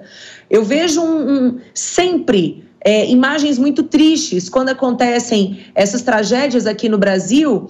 Você percebe as pessoas muito perdidas, muito desorientadas, sem saber onde buscar ajuda, sem saber o que fazer, se sai de casa, se não sai de casa, se pega coisa dentro de casa ou não. É, é, é, nítido que a gente precisa passar por uma transformação de posicionamento cultural no Brasil. Não esperar apenas todas as soluções vindas do governo, que, claro, tem vários papéis, mas um posicionamento individual o que, que eu posso fazer diante de uma catástrofe? O que, que eu posso fazer diante de um problema? Será que eu tenho que começar a gritar? Será que eu tenho que começar a me desesperar? Será que eu tenho que começar a brigar com quem está do lado? Ou será que eu tenho que buscar ter uma postura adulta e sensata, inclusive para poder cuidar dos idosos, para poder cuidar das crianças? Porque não se trata de falar sobre um complexo de vira-lata, mas eu vejo que é, sempre mostra-se muito, principalmente na imprensa, um comportamento muito desesperado do brasileiro, como se esse fosse o melhor código de conduta e como se a gente não pudesse optar por um comportamento mais é, calmo, mais equilibrado. Então, o que eu acho que a gente precisa enaltecer nesse momento é o comportamento do japonês, que é disciplinado, que é sensato, que segue regras, que busca se antever aos acontecimentos e que não espera tudo do governo mas que ele toma também as rédeas da própria vida. Eu acho que, acho que esse é o grande recado, a mudança cultural que o Brasil precisa passar é sair muito desse discurso do Estado fazer, de esperar, esperar as políticas públicas, mas entender o seu papel na própria vida em relação à coletividade também. Para eu me despedir uh, do Gerson aqui já nessa reta final uh, de Morning Show, é, faz toda a diferença, né, Gerson? Uh, você mencionou o aspecto do alerta Isso que a Júlia está dizendo, de, de, de existir uh, uma orientação, um canal e de, de se formar uh, junto à população uh, ferramentas e instrumentos para que a população possa caminhar em situações como essa. Você já sabe uh, para onde correr e, o que, e como se proteger, né? Sim, sim, faz muita diferença mesmo. E os alertas ajudam bastante, né? Então, de os abrigos, dizer onde estão os abrigos mais próximos. Como eu falei também, as escolas. Sempre tem uma escola muito, muito próxima da nossa casa, que as crianças desde pequeno vão, vão para a escola sozinho, né? Eles se encontram e o maior cuida dos menores. Então, sempre tem uma escola muito próxima de casa e sempre tem um abrigo também muito próximo. E os alertas ajudam demais. E cada dia estão sendo muito mais previsíveis, né? Esses, essas coisas, esses terremotos, tsunamis, né? Gerson, quero desejar a você um feliz 2024. Tomara que as coisas se ajeitem por aí, que novos tremores não ocorram e que tudo uh, se tranquilize. Um ótimo dia para vocês por aí. Agora já madrugada, né? Então, uma, uma ótima madrugada para vocês por aí. Sim, para vocês também. Feliz 2024. É, aqui já estamos entrando no dia 2, né? Vai dar meia-noite. então, Feliz 2024, que seja um ano maravilhoso para todos aí. Um abração. Luca Bassani, para fechar contigo, é, a... já foi? Nossa, ele nem, me, nem se despediu de mim, Larissa. Você liberou ele assim, a queima-roupa. Fiquei chateado agora, Fábio Pipeno. Mexeu com você, Mexeu com comigo. Eu tinha uma pergunta né? tão incrível para Modesto Poxa, demais. Eu, aguarde então, pergunta... Não, eu vou mandar pro WhatsApp, só eu e ele vamos ah. saber agora também. Azar de vocês. Ah. Bom, para fechar aqui esse, este, eu ia falar três em um, você está aqui ao meu lado, já até errei o programa. Para fechar este morning show, só recapitulando a informação, portanto, uh, o alerta de tsunami já foi uh, reduzido uh, para ondas com alturas menores do que se projetava, eram 5 metros no começo e agora já para menos de um metro. As autoridades trabalham ainda com essa monitoração e com a perspectiva uh, de que novos tremores eventualmente possam acontecer. O atendimento a aos casos eh, em que houve desmoronamento, em que houve qualquer tipo de, uh, de destruição, também já acontecendo, mas felizmente, na, embora seja um terremoto uh, com uma magnitude uh, tão forte quanto aquele episódio que a gente encontrou perto do que a gente assistiu lá em 2011, mas sem deixar o mesmo nível de destruição pelo caminho. E essa é uma notícia boa, apesar de tudo. A gente continua monitorando e acompanhando essa informação. Você, claro, vai continuar se atualizando aqui ao longo do dia na programação da Jovem Pan. Deixa eu me despedir da Júlia. Nos encontramos amanhã aqui neste Morning Show Júlia, até mais. Até mais, beijo para vocês, prazer estar aqui. Fábio Piperno, eu e você temos um encontro marcado. Temos um encontro marcado. Só pegar uma carona rápida em algo que disse a Júlia, a sociedade civil tem que entender que a gente está entrando agora numa temporada de chuvas. Todo ano acontece alguma coisa, principalmente em região de encostas, ou aqui Isso, em São litoral, Paulo, ou no Rio Serra. de Janeiro, em Minas Gerais, Nordeste, no Sul e tal. Então, gente, é o seguinte, vamos acionar agora todos os órgãos de defesa civil e as instituições que podem ajudar numa situação emergencial. Não vamos deixar acontecer para depois tomar providência. E no caso do brasileiro, com um fator adicional a gente ouve muito as pessoas ignorando os alertas das autoridades. Claro, Isso claro. que o Gerson falou é muito importante. Perfeito. Graças ao alerta que foi feito, as pessoas conseguiram se precaver. Aqui, as pessoas não levam a sério essas notificações que vêm por SMS, Sim. os alertas que são feitos muitas vezes por carros, dependendo da região, né? Sim. É sirene, megafone, não importa. As pessoas acham que não, aqui comigo nada vai acontecer. O brasileiro gosta de dar sorte pro azar. E a gente precisa mudar essa postura, porque aí a gente diminui de maneira muito drástica eh, esses casos de tragédia. Então, quero fazer também esse reforço. Eu encontro com o Fábio Piperno e com você que está do outro lado da tela, que está do outro lado do radinho, às 4 horas da tarde no 3 em 1. Aqui no Morning amanhã, a partir das 10 horas da manhã, nós estaremos juntos. Que o seu primeiro dia do ano seja nada menos do que incrível. Beijo, tchau.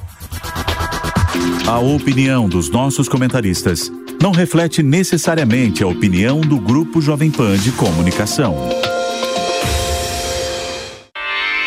Realização Jovem Pan News.